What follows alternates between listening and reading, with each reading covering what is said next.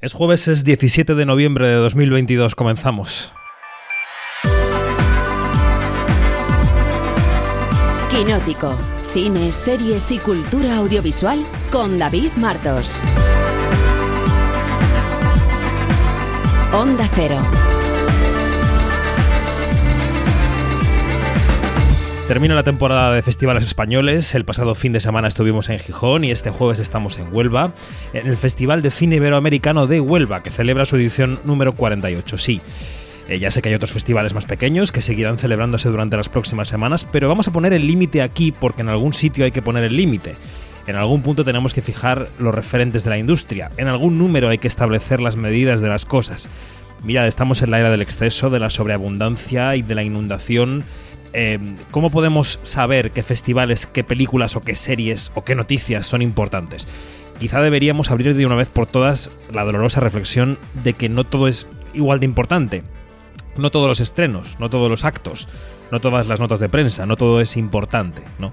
¿Quién decide qué es importante? Bueno, aquí los medios, si estamos bien financiados y hacemos bien nuestro trabajo, tendríamos que tener mucho que decir, como seleccionadores, como filtradores o como prescriptores. Hoy nosotros estamos en Huelva, que es importante, cerrando la temporada española de festivales de cine. Soy David Martos y esto es Quinótico. Quinótico, Onda Cero. Bueno, pues la última parada de esta gira festivalera frenética es, lo decimos, Huelva. Estamos en Huelva. Prestaremos atención en este Quinótico al festival que cumple 48 años, que se acerca al medio siglo y por eso vamos a escuchar como primer plato de este Quinótico la charla que mantuvimos ayer con su director, con Manuel H. Martín. Es un gran conocedor de la industria, así que vais a ver que la charla ha sido muy interesante. I'm in love with you. Won't you be a sweet pumpkin? Say you love me too. If you do, I'm certain we could be one of the happiest couples in this society. I got a feeling that I'm just your style. Go on and admit it, and we'll walk that aisle. Don't be shy.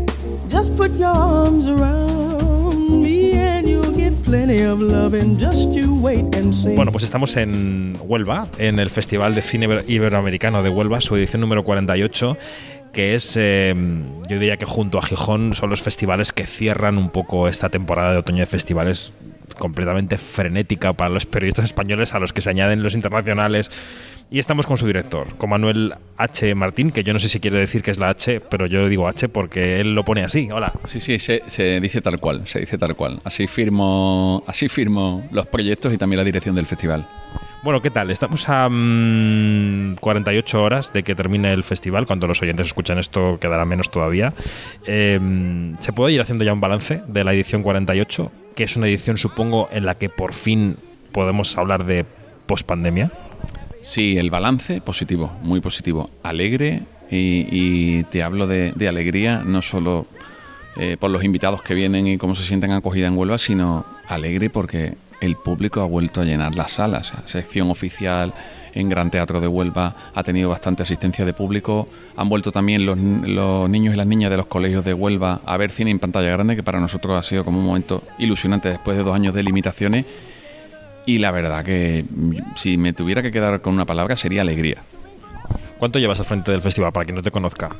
Llevo seis años como director del festival. Y en estos seis años, que yo sí lo sabía, pero bueno, hay que dejarlo patente en la entrevista, eh, ¿cuál ha sido la evolución del festival? Es decir, ¿cómo lo encontraste y cómo está ahora? Eh, cuando yo comencé en 2016 me encontré con una, con una situación bastante complicada, porque el festival tenía una, una deuda económica y bueno, a nivel de imagen y demás estaba en un momento también difícil.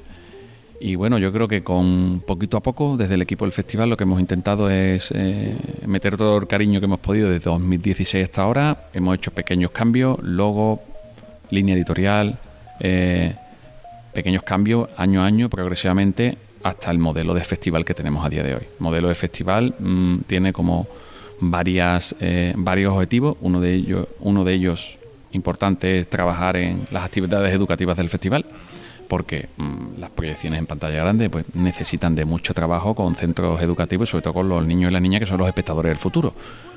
el programa Jóvenes Cinefilos Comunicadores que hemos activado este año con el compañero Carlos Loureda, eh, que está tutorizando a, unos estudiantes de, de Huelva de Sevilla eh, en la experiencia del festival. Y además están haciendo como una comunicación del festival que nada tiene que ver con la que hace eh, la prensa nuestra, ¿no? Entonces muy fresco, todo muy... A mí que soy del 80 ya incluso hay cosas como que me cogen como a traspiés, ¿no? De, oye, estamos haciendo esto, todo me parece súper novedoso, muy interesante y bueno y seguir y seguir apoyándonos en, actividades como Ventana Cinéfila que hacemos con los compañeros y compañeras de Profestivales 21 eh, para, aunque no sea pantalla grande, sí que incentivar de alguna manera que se vea cine durante todo el año. También es cierto que hemos activado cine de verano, estamos como dentro de lo nuevo, recuperando cine club, cine de verano, actividades que pensamos que son necesarias. Ese está un objetivo, el otro, la cercanía. Lo que desde el equipo trabajamos es que la gente se sienta como en casa, aquí en el festival. Eh, los Q&A son muy particulares, por ejemplo aquí cuando los directores o los representantes de las películas que, vienen a Huelva terminan la proyección, los Q&A son en el hall del Gran Teatro, como, como vais a poder comprobar, eh, son en el hall del Gran Teatro o incluso en la calle del Gran Teatro porque al público de Huelva le gusta acercarse a los creadores y preguntarle. Incluso, bueno, nos ha pasado alguna eh, una actriz de una, de una película que lo pasa bastante mal durante la película y le han llegado a abrazar cuando ha terminado la proyección. Entonces, al final, de lo que se trata es de que sea un festival cercano, amable, luminoso. Tenemos una ciudad también estupenda donde se come muy bien, como todo el mundo puede comprobar que, viene a Huelva, y, muchos elementos, sobre todo la cercanía de las sedes, se puede ir caminando a todos sitios, entonces, claro, una programación de calidad variada y una ciudad que da mucha cercanía, tanto en lo que es eh, todo el tema logístico como, a nivel humano.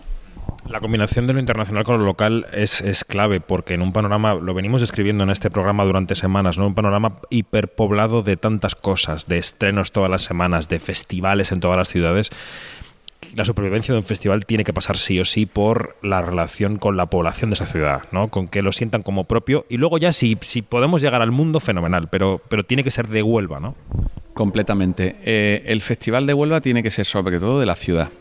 Eh, nosotros es verdad que también llevamos años trabajando en la línea editorial y en una campaña de medios como poquito a poco con los presupuestos que nos han permitido, que este año hemos pasado, bueno, cuando yo entré estábamos hablando de unos presupuestos de poco más de 400.000 euros, ahora estamos en 700. Ya, hombre, no está nada mal para un festival de este, de este tamaño, calibre. Eh, es cierto que además de todo este trabajo a nivel nacional e internacional, es fundamental el público local.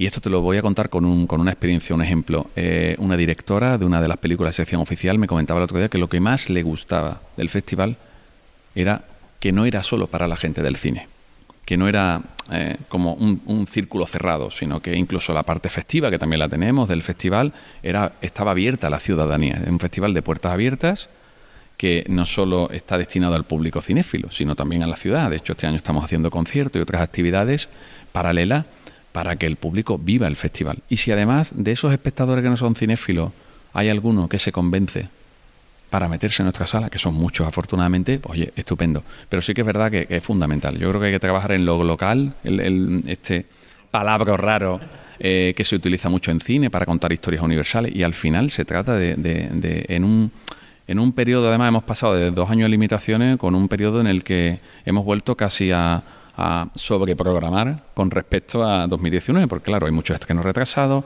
es cierto que hay muchas ganas de festival, y eso también es, pero hay muchos festivales, muchas fechas que se pisan, es complejo y, y yo creo que es fundamental trabajar el local, porque es tu público natural.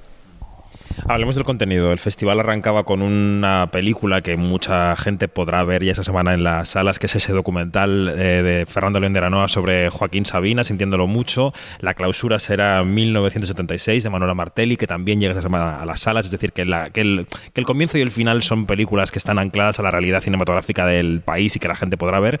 Pero en medio, durante la semana, y también lo reflejará seguro el palmarés eh, de mañana viernes, Em, hay películas que supongo que también estarán buscando su sitio bajo el sol, ¿no? También la misión del festival, y querría pedirte algún, también algún título que nos recomendaras, eh, estarán buscando también la distribución española e incluso europea, porque los ojos de Europa también se. Europa mira a través de Huelva, ¿no?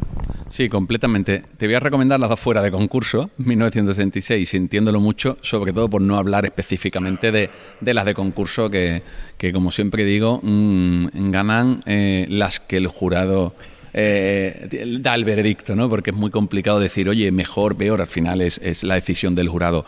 Pero sí que es cierto que es una programación variada de calidad, con varias películas preseleccionadas a, los Oscars, una de ellas Blanquita, eh, con la ganadora del Leopardo de Oro en el Festival de Locarno, Reguera 34, con otras películas que vienen de Sandan, de Venecia, todas que se estrenan oficial a concurso, no las fuera de concurso, las oficiales a concurso todas se estrenan exclusivamente aquí en Huelva, en España, se pueden ver por primera vez aquí en Huelva y yo creo que es una programación de variedad. Además, con la este año siempre es verdad que desde el festival, en la política editorial y también en las contrataciones, eh, trabajamos para que haya paridad. Este año se ha conseguido, que sabes que, es bastante complicado tener una sección oficial porque afortunadamente las directoras pues se mueven mucho en festivales y, y demás. ¿no? Nosotros el 50% de la programación global son títulos dirigidos por mujeres y en oficial este año hemos conseguido que la mitad de la competitiva sean títulos dirigidos por mujeres.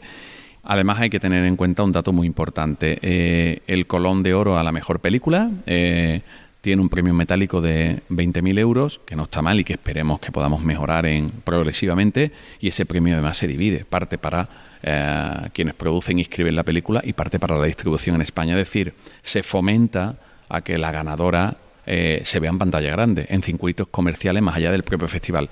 Y hemos tenido mucha suerte porque además de las últimas eh, ediciones del festival, donde se ha cambiado eh, también la línea editorial, eh, la programación, se ha incorporado Joan Sala al equipo de programación, le hemos estado dando un cambio a la línea editorial y también se ha notado en que ya no solo la película ganadora se estrena en cine, el año pasado fueron varias las que se estrenaron en cine y es verdad que, que también, hablando de alegría, nos da mucha alegría el ver que nuestra programación se puede ver en pantalla grande.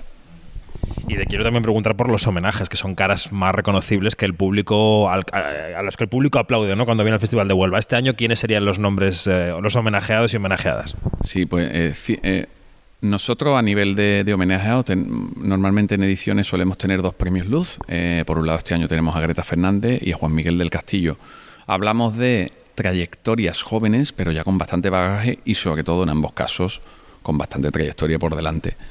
El premio Ciudad de Vuelo es para Natalie Poza, una actriz muy reconocida en cine y televisión, y ahora mismo en esto sí que las barreras, como ya todos sabemos, hemos diluidas, y por ejemplo que eh, últimamente con, La Unidad no le ha ido estupendamente, además de sus últimas películas como La Boda de Rosa, de Ciervo Yain, o mm, la cantidad de filmografía que tiene, ¿no? Además, con el caso de Natalie Poza, eh, ahora con el tema del festival, eh, repasando toda la filmografía, te das cuenta que tiene una cantidad de títulos detrás que es como hables el IMDB y es como un listado tremendo, ¿no?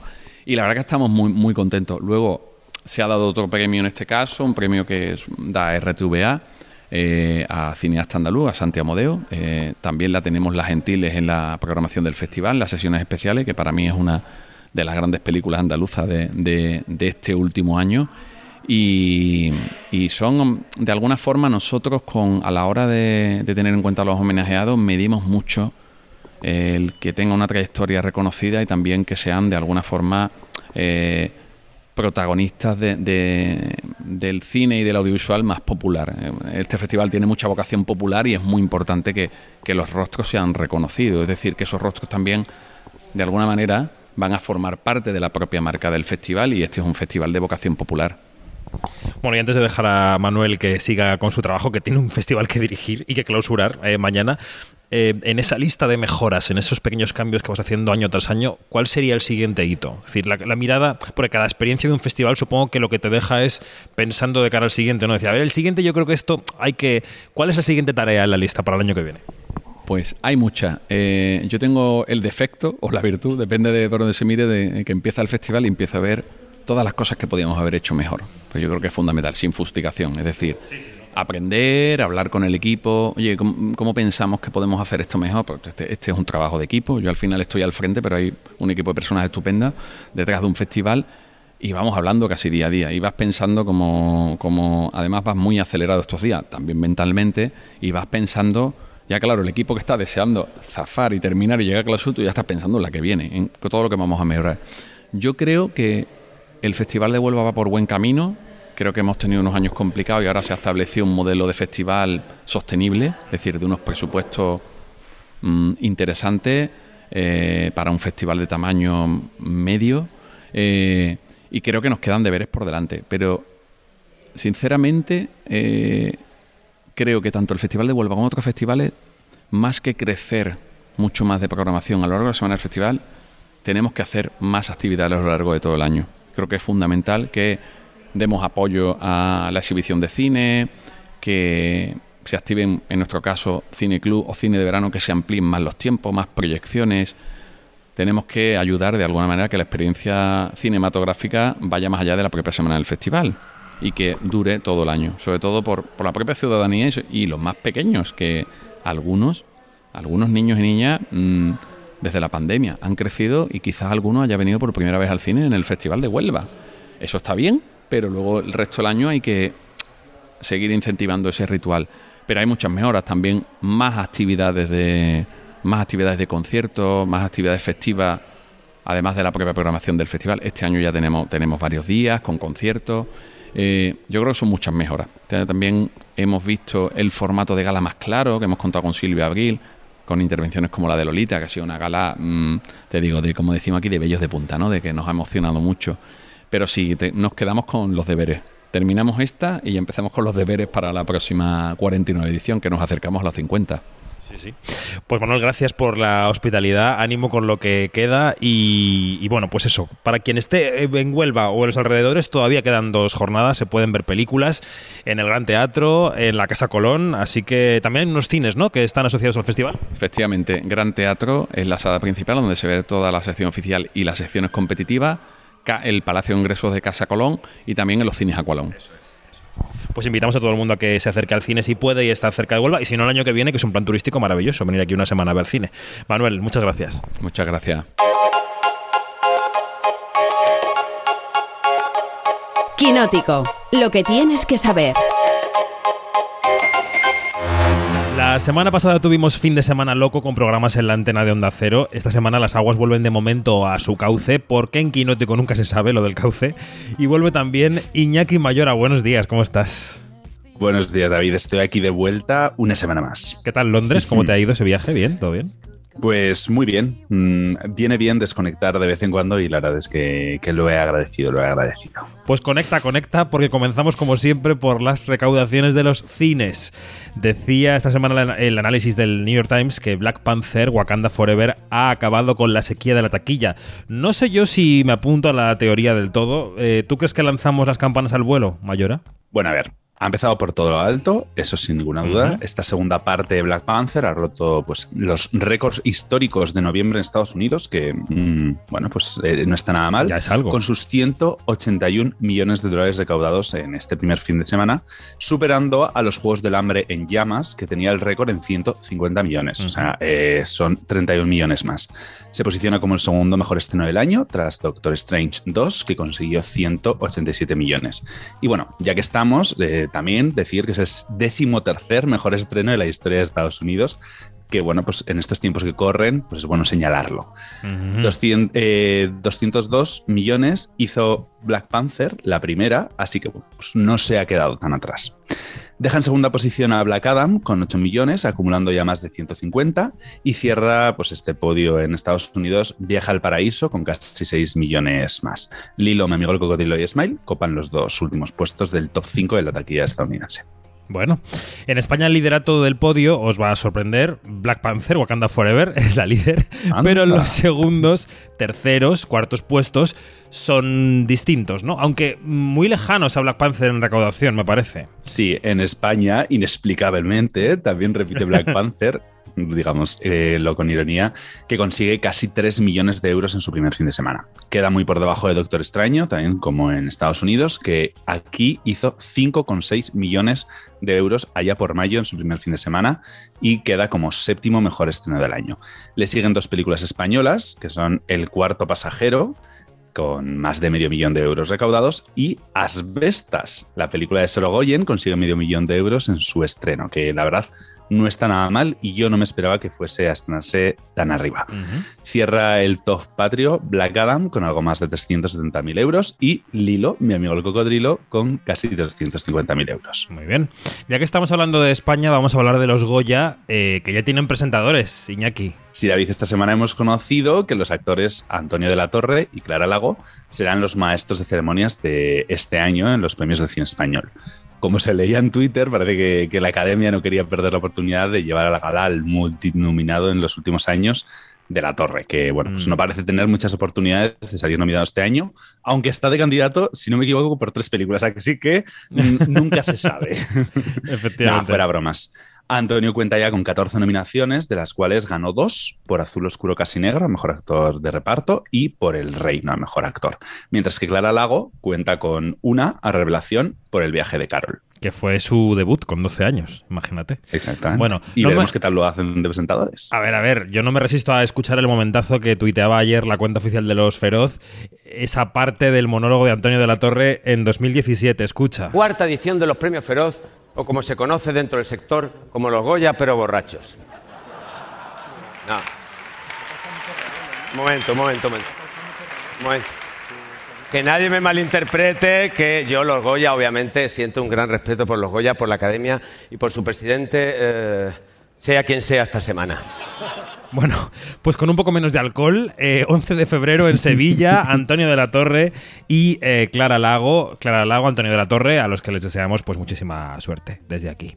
Por supuesto. Y hablando de los feroz, ya hay feroz de honor. Es un feroz de honor, la verdad, muy ilustre, teníamos muchas ganas de premiarle eh, y lo haremos en este décimo aniversario de los premios, Iñaki.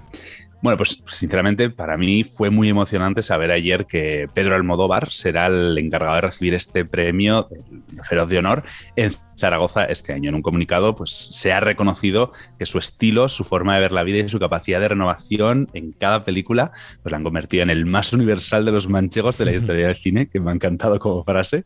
Bueno, Almodóvar ha estado presente en los premios desde, desde sus inicios, cuando en 2014 recibió la estatuilla al mejor tráiler por Los amantes pasajeros.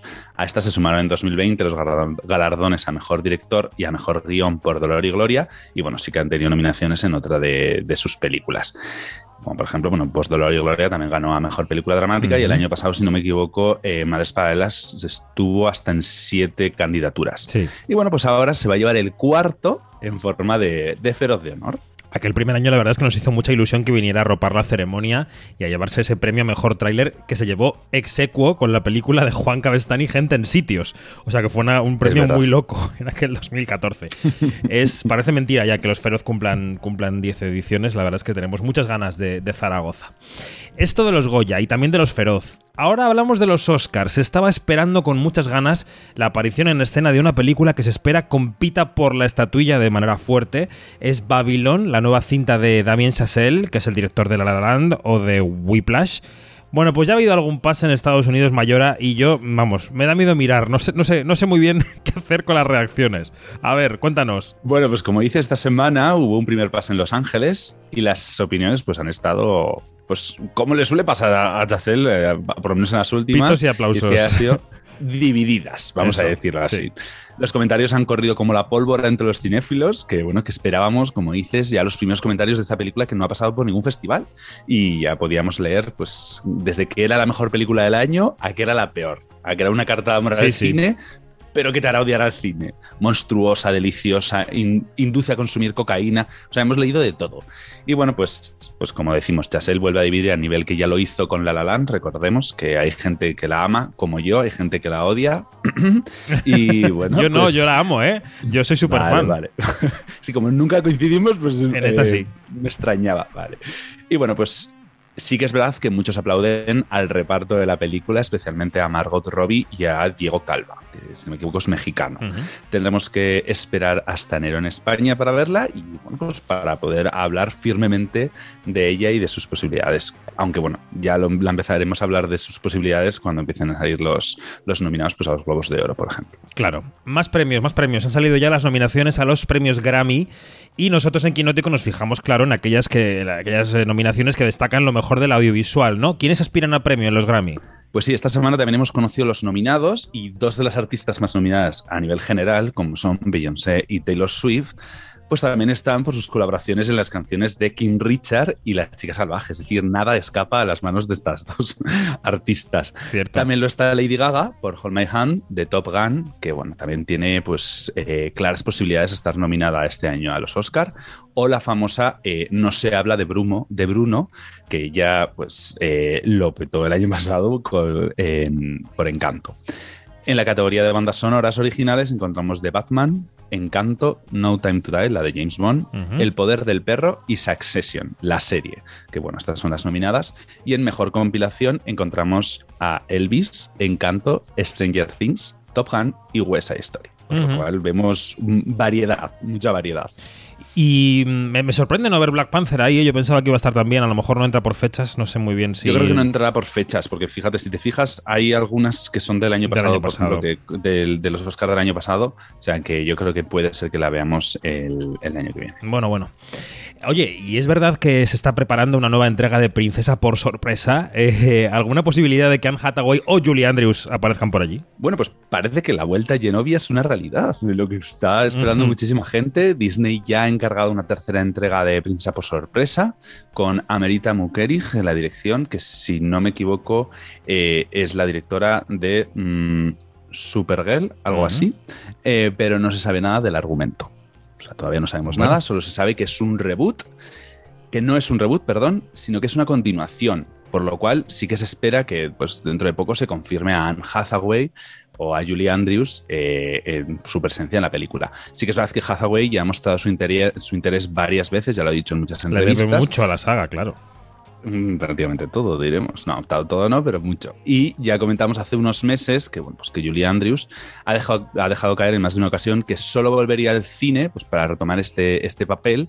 Así que, bueno, sería raro no verla de vuelta como la reina Clarice, aunque sea a modo de, de cameo, de unos, unos minutos, ya que, bueno, Andrews, recordemos, tiene 87 años, que no se nos olvide, y que, bueno, pues dice, en más de una ocasión ha dicho que ya está muy mayor para hacerla de nuevo. Bueno, pero sería maravilloso verla, aunque fuera por Zoom, como hemos visto a Angela Lansbury en su último papel, en, la segunda de puñales por la espalda.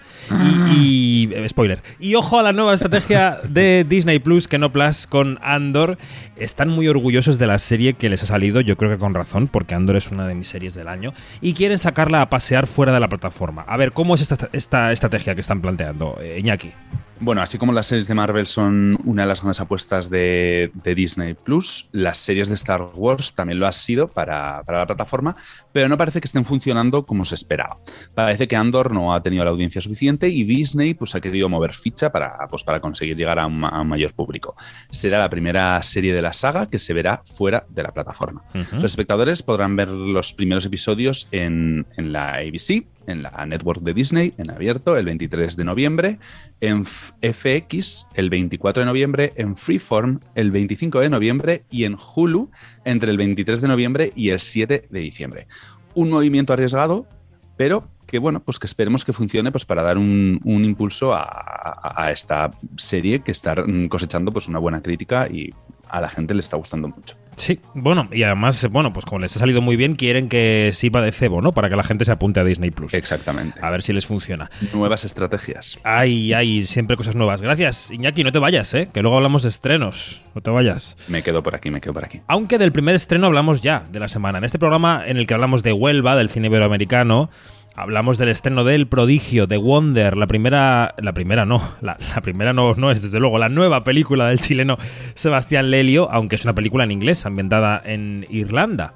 Se estrenó en el pasado Festival de San Sebastián, llegó ayer miércoles a Netflix y cuenta la historia de cómo una enfermera, Florence Pugh, viaja hasta una aldea perdida en el siglo XIX para averiguar por qué una niña no come y a pesar de que no come, tampoco adelgaza o desfallece. Es una historia muy, muy interesante. Esta es la charla que mantuvimos en Donosti con Sebastián Lelio, que también se puede ver en nuestro canal de YouTube. It's not your job to question us. You are here only to watch. The watch is to last two weeks. We are proposing eight hour shifts. There is to be no conferring between the two of you. On the 14th day, you will each present your separate testimony. May I ask, gentlemen, no one has told me what precisely is wrong with the girl. Anna O'Donnell doesn't eat. How long exactly has it been since the last time the girl ate? Four months. That's impossible. Sebastián Elio, ¿qué tal? Buenos días. Buenos días. ¿Cómo estás? ¿Qué tal te tratas en Sebastián? ¿Todo bien? Sí, todo bien, todo bien. Anoche tuvimos la, la premiere de la película y fue un momento inolvidable. De los muchos que, he vivido en este festival. Es muy emocionante estar de vuelta. Eh, he estado viniendo desde mi primera película, el 2005, en distintas instancias. Ha sido un festival muy importante para mí, como lo ha sido para todos los cineastas latinoamericanos. Y volver ahora a la competencia oficial con esta película en inglés, en esta extraña, eh, digamos, posición, eh, me, sí, me llena de alegría. Estoy feliz de estar acá.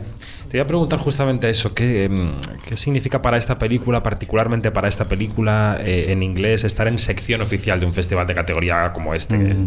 No sé si que la, la- la competencia con otras películas mm, la sitúa en un lugar distinto, si piensas en la competencia como un- que, cuál es la mejor, cuál es la peor, ¿cómo, cómo lo sientes? No, después de, después de algunos años ya mi política con los premios es que siempre son injustos a no ser que lo reciba uno. Y, y está todo bien, digamos, realmente eh, el- eh, eh, ese lugar destacado en el, que significa estar en una competencia oficial eh, es, es ya un honor y, y- y estar con, junto a los otros compañeros cineastas cuyas películas aún no puedo ver, pero es, es- es- me honra, digamos, y, y me parece también interesante el, el- el- el círculo, ¿no? Porque, claro, evidentemente eh, yo, yo quiero seguir filmando en, en inglés y en español, pero yo partí evidentemente filmando en español y, y esta es la primera vez que una película en inglés digamos, está en esta instancia en San Sebastián, que ha sido un, un festival tan importante, que es un festival tan importante para el mundo hispanoamericano, ¿no? También. ¿Por qué quisiste contar la historia de The Wonder? Que creo que en España se llamará El Prodigio cuando llegue a cines y a Mm. Sí, Netflix. sí. Em, ¿por qué, qué te interesó de esta historia? Historia de, de mujeres y de mujeres eh, fuertes y de convicciones fuertes, podemos decir, sin romper la magia del spoiler, ¿no? ¿Qué, te, qué te interesó? O sea, creo que, creo que la novela ya tenía muchísimas capas, o sea, muchísimas, muchísimos temas coexistiendo.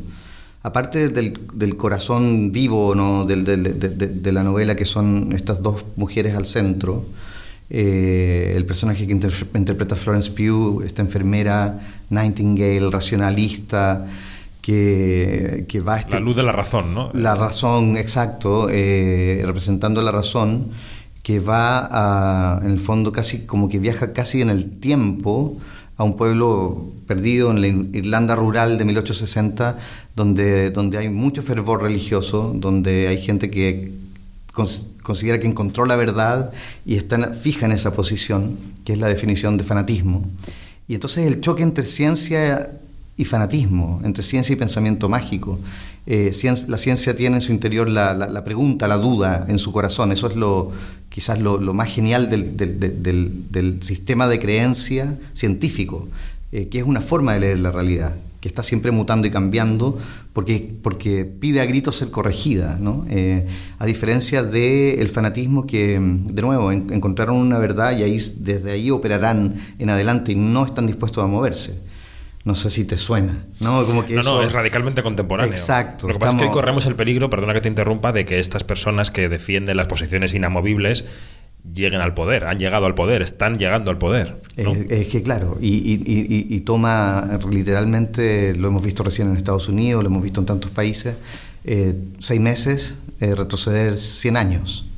Y eso es lo espeluznante. Y por eso eh, ca- cada, generación, y no solo eso, cada año y cada semana hay que estar una y otra vez eh, diciendo despertemos, despertemos, porque en un, en un respiro podemos volver al, digamos, al fascismo, eh, que es la simplificación de todas las ideas, la fascinación del comportamiento en masa, de seguir al líder, de, la anulación del pensamiento y el cuestionamiento en pos de, la, de esa seducción, de esa fascinación de las respuestas totales. ¿no? Entonces, de alguna u otra manera también eso es lo que me fascinó acá, es una, el choque entre, entre elasticidad espiritual e intelectual, que es lo que tiene la enfermera, Liv, la- el personaje de Florence Pugh, y rigidez eh, y fanatismo y, verdad encontrada, ¿no? Eh, que, es lo que representa esa comunidad eh, tan, tan, tan extrema. Lo que amé de la historia es que el personaje de Liv, la racionalista, está, claro, intentando desenmascarar la mecánica de cómo la niña está siendo alimentada. Ella no cree que es un milagro. Eh, y cuando, para cuando comprende la mecánica, eh, lo que se revela, bueno, es la razón de por qué la niña está haciendo esto. Y la razón es tan devastadora Eh, ahí hay algo real, entre medio de todas las historias que se cuentan está su dolor. Y ese dolor atrapa al personaje de Liv. Y, y, en adelante ella tiene que encontrar una manera de, para salvarse a sí misma, salvar a la niña. Inventarse una historia nueva, una historia elegida, no, una historia, una narrativa impuesta por la comunidad. Mm. Eh, es un acto de, de desobediencia y libertad. Eh, y para hacerlo, claro, ella desciende al propio imaginario de la niña. La salva con sus propios eh, eh, Mecanismos. herramientas, eh, claro, conceptuales, simbólicas. Y eso me pareció un terreno cinematográfico, claro, riquísimo. Es interesante porque es verdad que la película también habla sobre los cuentos que nos contamos, las historias que nos decimos, y de hecho tampoco quiero hacer spoiler, pero hay un par de momentos al principio, al final de la película, uno en el centro de la película que tú colocas ahí, que son momentos extra cinematográficos, en los que salimos de la película y volvemos a entrar, ¿no? ¿Por qué quisiste aportar estos toques que nos que nos hacen poner en relación la historia con otro marco exterior, digamos. Bueno, quería que la película también fuese parte del problema, ¿no? no quería que habláramos de la película. Y no solamente de lo que les pasa a los personajes, porque en, hoy en día, eh, eh, en, este momento de sobreexposición a las historias, a las noticias falsas, a definiciones de realidad impuestas, a esta guerra narrativa en la que estamos inmersos, que, se volvió además múltiple e infinita por, por, Internet, eh, son tiempos peligrosos. Entonces es importante hablar situadamente, decir, esto es ficción, vamos a explorar cómo los personajes creen en sus propias ficciones, por default o por opción, ¿no? sus propios relatos, ya sea escogidos o heredados, em, pero usted también va a creer en la película. Y el mecanismo que usted utilizará para creer en la película no es distinto al que utilizan los personajes para inventarse sus propios relatos, eh, para quedar atrapados en ellos o salvarse con otra historia para acceder a nuevos niveles de libertad. Pero siempre son relatos. Entonces, em, me parecía importante que la película declarase eso al principio. Eh, y luego eh, la, la, suspensión de la descreencia ocurre así, en dos minutos. O sea, uno está inmerso en la ficción y por aquí por allá la película te recuerda, ve, eh, ¿ha estado usted creyendo? es mágico porque es además una mirada a los ojos del espectador es Correcto, Es una apelación. Es, interpelar al espectador y decir, en, el fondo es decirle qué cree usted. Porque una creencia es un pensamiento en el que se insiste. Se insiste y se insiste en un pensamiento y se, se vuelve creencia. Y en tanto creencia puede ser deconstruido, puede ser analizado, puede ser, de nuevo, modificado, puede, puede ser moldeable, no tiene por qué ser rígido, no tenemos por qué ser fanáticos con respecto a ninguna creencia, ni siquiera a las que más queremos. Mm, eh, entiendo. A mí me interesa mucho la relación entre directores y actores. Los, los, actores considero que son criaturas casi mágicas que se vacían y se llenan de personajes como vasijas, que tienen inseguridades, pero también actitudes maravillosas. ¿Cómo definirías a los actores eh, en general? ¿Cómo te gustan los actores? Y en este caso, claro, Florence Pugh, que es, la, que es no sé si la actriz de esta década, pero una de ellas, ¿no? Se, ha revelado como un gran talento. Te quería preguntar esto. Bueno, yo soy digamos, un director que, me interesa muchísimo los actores y construyo los guiones eh, que escribo o coescribo pensando, digamos, esto puede sonar obvio, pero me interesa lo que ellos van a explorar. Eh, son, son, son, guiones que, que, que, están esperando a los actores. No para que vengan y hagan lo que ya dice, sino que para que lleven el asunto aún más lejos. ¿no? Eh, a mí me. Y sobre todo lo que más me interesa es eh, la zona de intersección entre, entre actor y personaje. O sea, creo que la belleza de una, de una actuación en cine parte de su belleza y el placer de ver a un actor en, la pantalla es que uno está viendo una persona haciendo como que, eh, dando una batalla, librando una batalla artística y muchas veces ganándola, triunfando frente a nuestros ojos. Entonces se produce una especie de victoria vicaria que el espectador puede, eh, puede hacerse parte, eh, no sin merecerla, sino que como parte del regalo del cine. Y eso es lo que tiene Florence. Florence es Florence y al mismo tiempo uno nunca duda que ella es Liv Wright, la enfermera, y ella libra su batalla y, triunfa, y uno triunfa con ella, ¿ah? nos da ese regalo. Totalmente. Eh, acabo de entrevistar a González Iñárritu en la habitación de al lado. Le contaba que al comienzo de este festival vino el director francés François Ozon, que arremetió contra las plataformas digitales como parte del final del ecosistema de las salas de cine. Él dijo que los directores que habían accedido a trabajar con plataformas, de cierta manera, habían hecho un pacto con el diablo. Son palabras suyas, no mías. Bueno, em, te quería preguntar mm, por qué decidiste trabajar con Netflix y si esta película habría sido posible sin Netflix.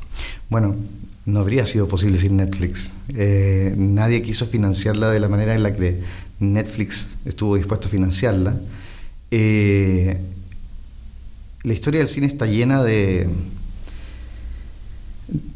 Lo han matado desde que nació, ¿no? Eh, lo mató el sonido, lo mató la televisión, lo mató el control remoto, lo mató el VHS, lo mató Internet, eh, ha estado muriendo y muriendo y muriendo y, entonces en lo personal yo no soy de los que rasga vestiduras por los cambios de formato.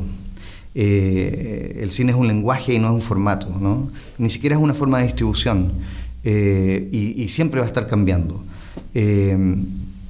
Quiero decir con eso que no, soy en ese sentido un conservador romántico, eh, pero sí no concibo eh, una ciudad contemporánea sin salas de cine. Eh, eso me parece, no, no, puede pasar. ahora, ¿cómo eso se va a modificar? ¿Qué es lo que vamos a terminar viendo en las salas? ¿Cuáles son esas películas? Espero que no sean solo las super mega películas de gente con capa que vuela, eh, sino que también hay un espacio para, digamos, para las películas, por decirlo así, adultas. Eh, pero también creo que creo en sumar, ¿no? Más. Mm. Eh, más pantallas, más espectadores, más relatos. me parece que, que todavía hay que esperar para entender bien qué es lo hacia dónde está yendo este cambio. Eso lo dice mucho Guillermo del Toro, ¿no? que tenemos que esperar y no precipitarnos en el juicio. Lo que ocurre es que sí, sí, sí, hay algo que ha modificado Internet de manera sustancial, que es quizá nuestra ventana de atención. ¿no? no correcto. Que el, concepto película, que es algo que dura más de 60 minutos, hay mucha gente ya se le escapa por, por, por hábitos, por, por, composición casi cerebral. ¿no? Yo no sé si consideras que hay que bueno, no sé, que para llegar a donde está la gente tenemos que revisar también los viejos, las viejas duraciones o los viejos. No, lo sé. Posiblemente, posiblemente no sea solamente un. Quizás la tosudez es pensar que hay que seguir con las películas eh, entendidas como las entendíamos en el siglo XX. Eh, lo que no puede desaparecer es el lenguaje mm. del cine. Tiene que seguirse hablando, practicando, expandiendo. Pensar que el lenguaje es películas de dos horas eh, exhibida solamente como se hacía en el siglo XX es quizás un apego al pasado. Eh, la responsabilidad, el desafío, la pregunta es cómo cuidar ese lenguaje, seguir expandiéndolo eh, y, que, y, cuidar también las salas de cine, o sea, que no desaparezca la maravillosa experiencia de ver colectivamente una película en comunidad, de dedicarle dos horas de tu vida, no poder moverte de ahí, Em, es algo que yo creo que se va a ir convirtiendo más y más en un lujo.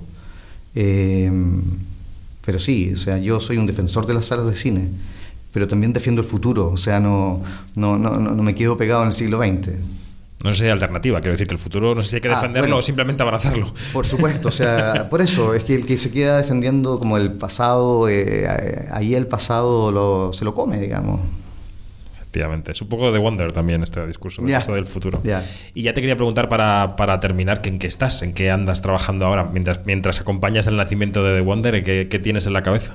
Bueno, eh, un par de proyectos que vengo trabajando hace varios años, están ahí como en como dos tortugas tratando de llegar al mar antes de que se lo coman los pájaros. Entonces, vamos a ver cuál es el que, el que resulta. La verdad es que no puedo hablar mucho de ellos, pero estamos trabajando para usted.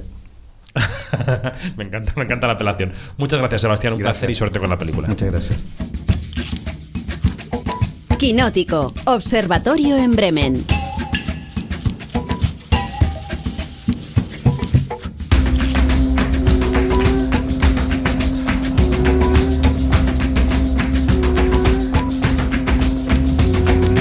El observatorio desde Huelva, nada más escuchar a Sebastián Lelio, que como hemos dicho se puede ver también en YouTube esta entrevista. Y desde Huelva conectamos con Bremen, vaya conexión cósmica. Yanina Pérez Arias, buenos días.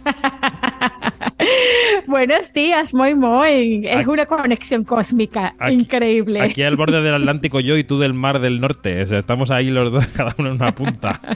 Bueno, Janina acaba de estar en Madrid hace muchos, hace muy pocos días. No sé si tienes mucha depresión por volver a la Alemania profunda. ¿Estás bien? ¿Todo en orden? Pues mira, no, siempre con, con la alegría de, de pensar en una vuelta.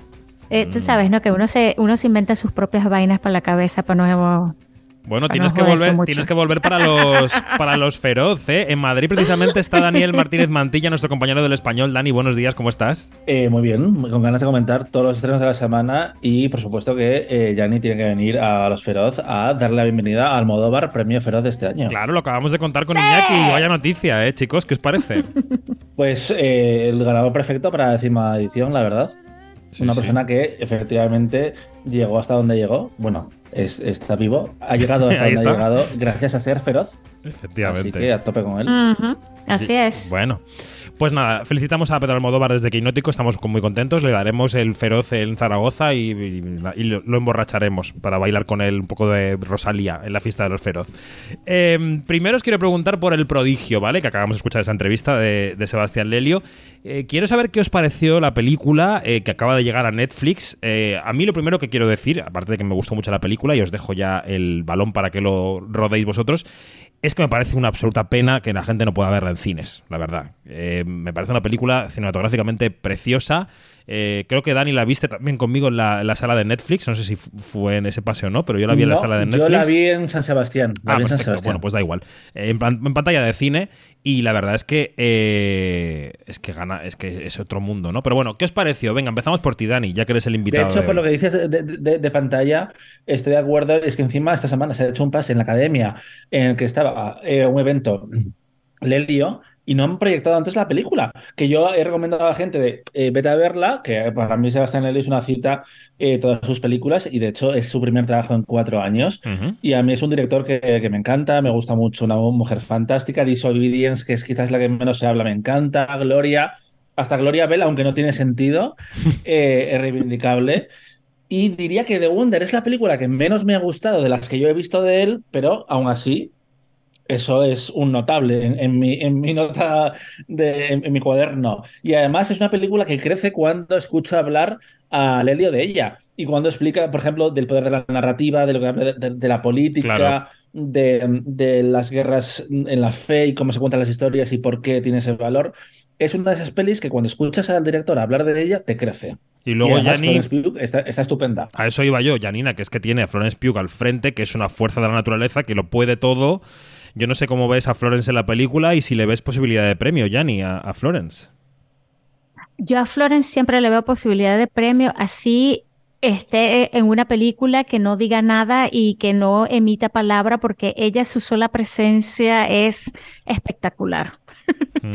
A ese nivel estamos, ¿no? Y bueno, y en esta película, eh, eh, de hecho, la historia recae mucho en sus hombros y, y es un personaje bastante diferente a lo que ella ha hecho. Claro, tú, tú piensas, es una película de época y todo esto ya la hemos visto metida en, vestidotes, en esta, en en esta, estas historias de tacitas, ¿no? Como se le llama, pero pero aquí eh, hace de un papel bastante fuerte de una enfermera de, de- del 1800 y algo, y, y resulta que es una enfermera rock and roll. eh, punky eh, y contra eh, eh, ella le da todo se le pone cuerpo y alma a ese papel y es una delicia verla trabajar en esta película Y una Eh, cosa muy interesante sí. eh, a- a- a- sobre lo que decís de, eh, el cine de época y Florence, y es que la película El Prodigio está escrita por Alice Birch junto a Lelio, que es a su vez la autora del guion de Lady Macbeth, que es la película gracias a la cual eh, Florence está entre nosotros y es Exacto. una de las estrellas más prometedoras de su Ujú. generación, que es cuando estuvo en San Sebastián, a diferencia de este año, que decidió utilizar la excusa de Dune 2, el rodaje en Budapest, en- que eh, va a ser muy gracioso cuando veamos la película y salga siete minutos, y ha utilizado eh, ese rodaje para no venir a ningún acto promocional, para que no le pregunten por Olivia Wilde, básicamente. Pero, Claro, es que vamos a explicar esto porque eh, estamos diciendo que no vino a San Sebastián. No es que no viniera a promocionar The Wonder, que probablemente estaría encantada de hacerlo, sino que no vino porque no quería estar en la premier, en la, bueno, no premier europea, la premier española sería de Don't Worry Darling, no te preocupes querida, porque había pasado por Venecia lateralmente, no estuvo en la rueda de prensa, sí en la alfombra roja y en San Sebastián ni apareció. O sea que bueno, que la película, o sea, la polémica era por Don't Worry Darling. No vino. Eh, por cierto, eh, Dani, eh, mm, ¿ves, ¿ves algo relacionado con Oscars y Miss Flo este año por alguna película? No, yo creo que lo que va a pasar este año con Florence Pugh es que es dos, son dos personajes, no te preocupes querida, y el prodigio, que le van a dar rango como actriz, que, en los que ella va a ser lo más importante de cada una de las películas, pero no, tendrá que llegar otras oportunidades porque ninguna de las dos pelis ha tenido el enfoque necesario para estar en la carrera del Oscar. The Wonder estuvo en Toronto, estuvo en San Sebastián, pero tampoco se ha hablado tanto. Además, Netflix este año tiene un problema bastante grande porque no tiene ningún, ninguna cabeza de cartel después de los años de Roma, el irlandés, el poder del perro, historia del matrimonio. Este año está un poco a ver qué hace con Pinocho en película de animación, eh, en Sin Novedad en la Frente en película internacional. Y están un poco perdidos, creo yo, después del shock de no ganar ninguno de los dos años que han estado a punto y de que Apple le adelantará por la derecha y sea la primera streamer en ganar Oscar a Mejor Película. Así que The Wonder creo que no. Y no te preocupes, querida. Yo creo que el problema que tuvo esa película es que la estrenaron en Venecia y luego pasó todo lo que pasó. Pero es un buen thriller que no tiene más, más ambiciones que esas y que son, es la clase de película comercial de los 90, de los 2000 que hemos visto y disfrutado durante mucho tiempo y que ahora los estudios no hacen. Pero no es una peli de Oscar. Bueno, todo esto sobre Florence Pugh, sobre el prodigio de Wonder, que como decía, ya está disponible en eh, Netflix. Bueno, Lelio visitó San Sebastián en septiembre. Esta semana ha pasado por Madrid James Gray, el director de Armageddon Time. Esta película eh, formó parte de la sección oficial de Cannes, abrió la semana pasada el Festival de Gijón y se estrena este viernes. The United States stands for an idea whose time is now.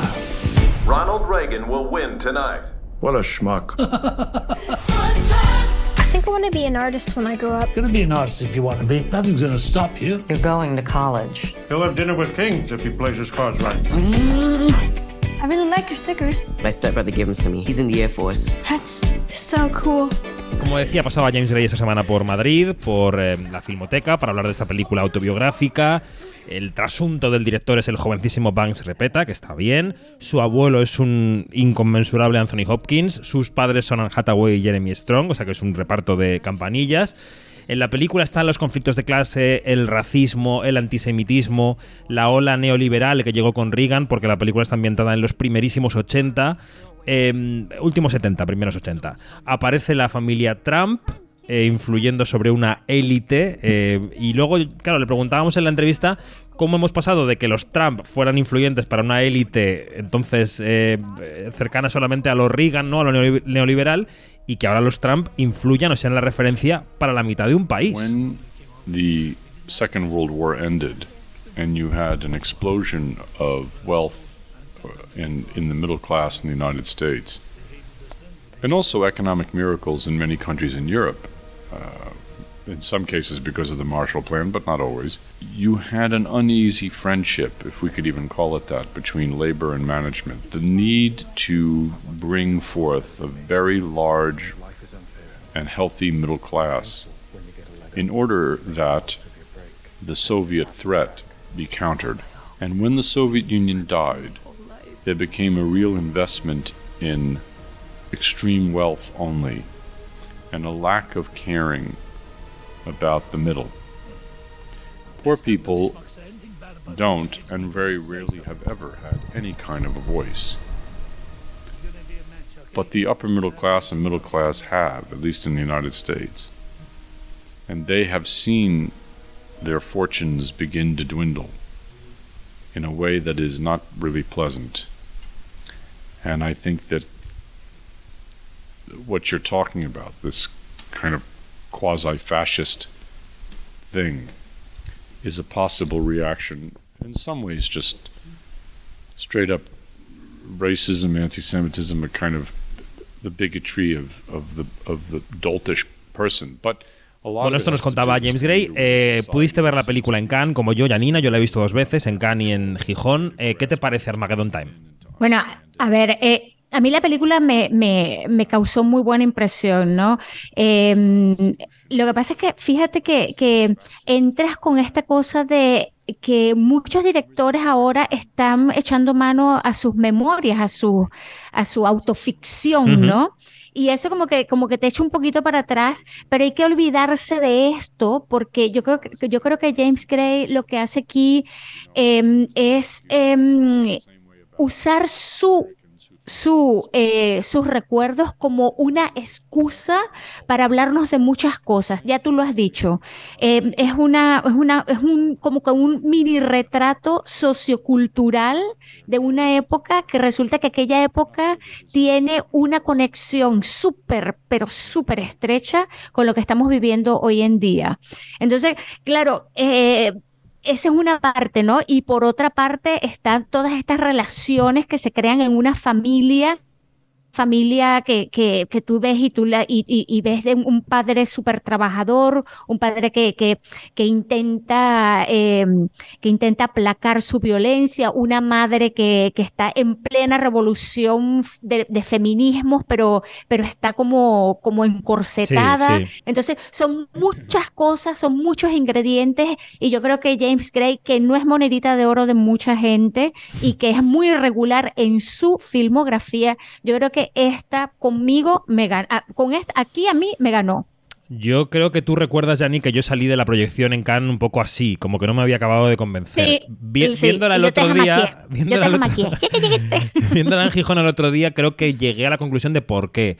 Me parece que es mucho mejor retrato de familia y película de diálogo y de situaciones familiares y de la articulación de los miembros de la familia que retrato social, en el sentido de que todos los tintes sociales que muestra, el antisemitismo, el racismo, la clase social, todo eso me parece que está puesto un poco como con calzador, como que a esa familia le pasan demasiadas cosas icónicas y paradigmáticas de la época como para querértelo. Y... Pero es que claro. Espera, espera. y que, y que, pero cuando escribe escenas de familia, esas comidas en las que se interrumpen unos a otros, se dan pescozones, se, se mandan callar, esa parte sale muy bien y eso y es más retrato de la época. Eso, el comportamiento intrafamilia, que todas las fuerzas políticas externas. Es decir, que, uno se tiene que creer que, el niño fue al colegio y, fue allí el padre de Trump a darle un discurso, ¿no? Quiero decir que eso requiere creerse, ¿no? La cosa. Sí, por supuesto. Es que no hay que olvidar que la perspectiva es la perspectiva de un niño. Y un niño no hace un análisis sociopolítico cultural. Entonces, claro, todo pasa por los ojos de ese niño. y, y, y, eso, el primer plano está puesto en la familia y por eso la familia es la excusa para hablar de todo esto y por eso no tiene que estar eh, que tiene que estar eh, que tiene que ser un bosquejo no puede ser una pintura figurativa ¿Sí? dicho esto, a mí me, ha gustado la película. ¿eh? Te estoy jamaqueando otra vez, te estoy jamaqueando otra vez. No os preocupéis. Bueno, justo el mismo día que... Sí, dime, Dani. James Gray ha dicho que le gustaría hacer una segunda parte centrada en el personaje de Anne Hathaway, que es su madre en la mm. ficción. Y un apunte que yo no he visto todavía Armageddon Time, que me hace gracia cómo hay tantos señores, porque ya han llegado a la edad de señores, que han decidido en los últimos años contar una historia sobre sus vidas, ya sea de forma alegórica como Bardo o más literal como casi el Modóvar, aunque cambiará de, de, nombre.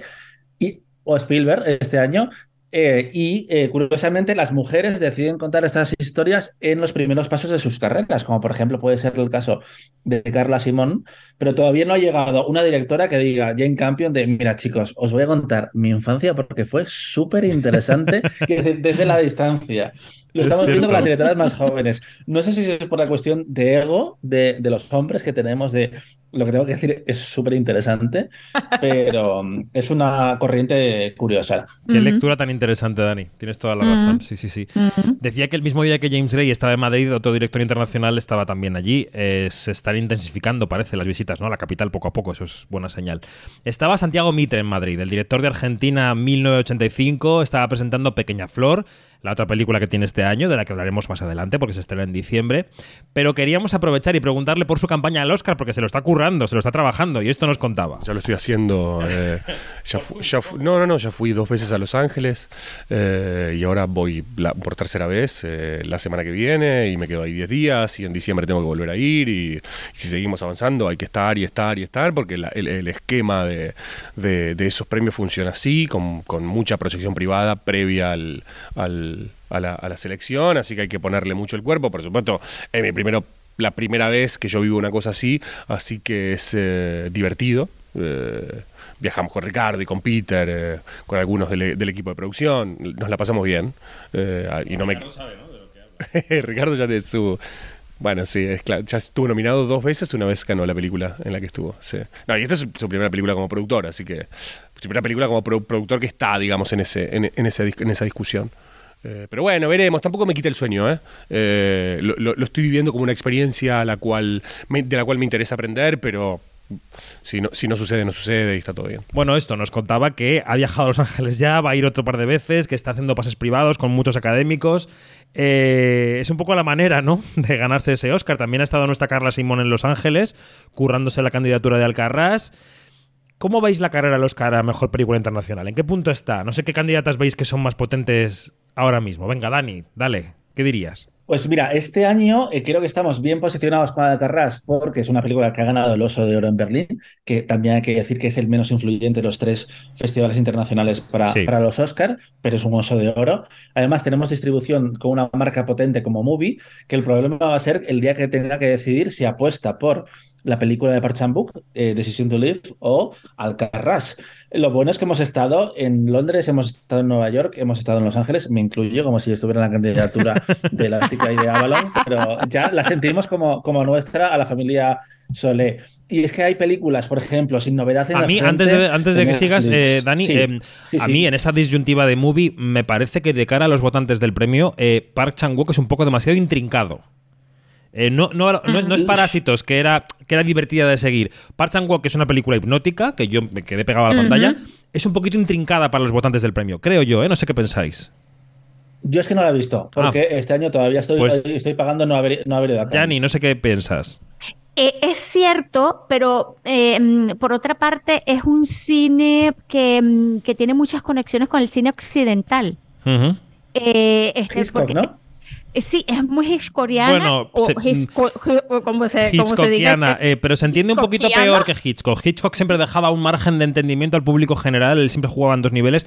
Y Park Chan-wook aquí juega a que da igual que no te enteres de la trama porque estás obnubilado con lo preciosista que es. Es mi opinión, ¿eh? Sí, sí, pero de todas maneras, este, mm, yo creo que, que, eh, a ver, conociendo el- el- la filmografía de Park Chan-wook, yo creo que esta es una, una película este, bastante punky, tomando en cuenta todo lo que ha hecho él, ¿no?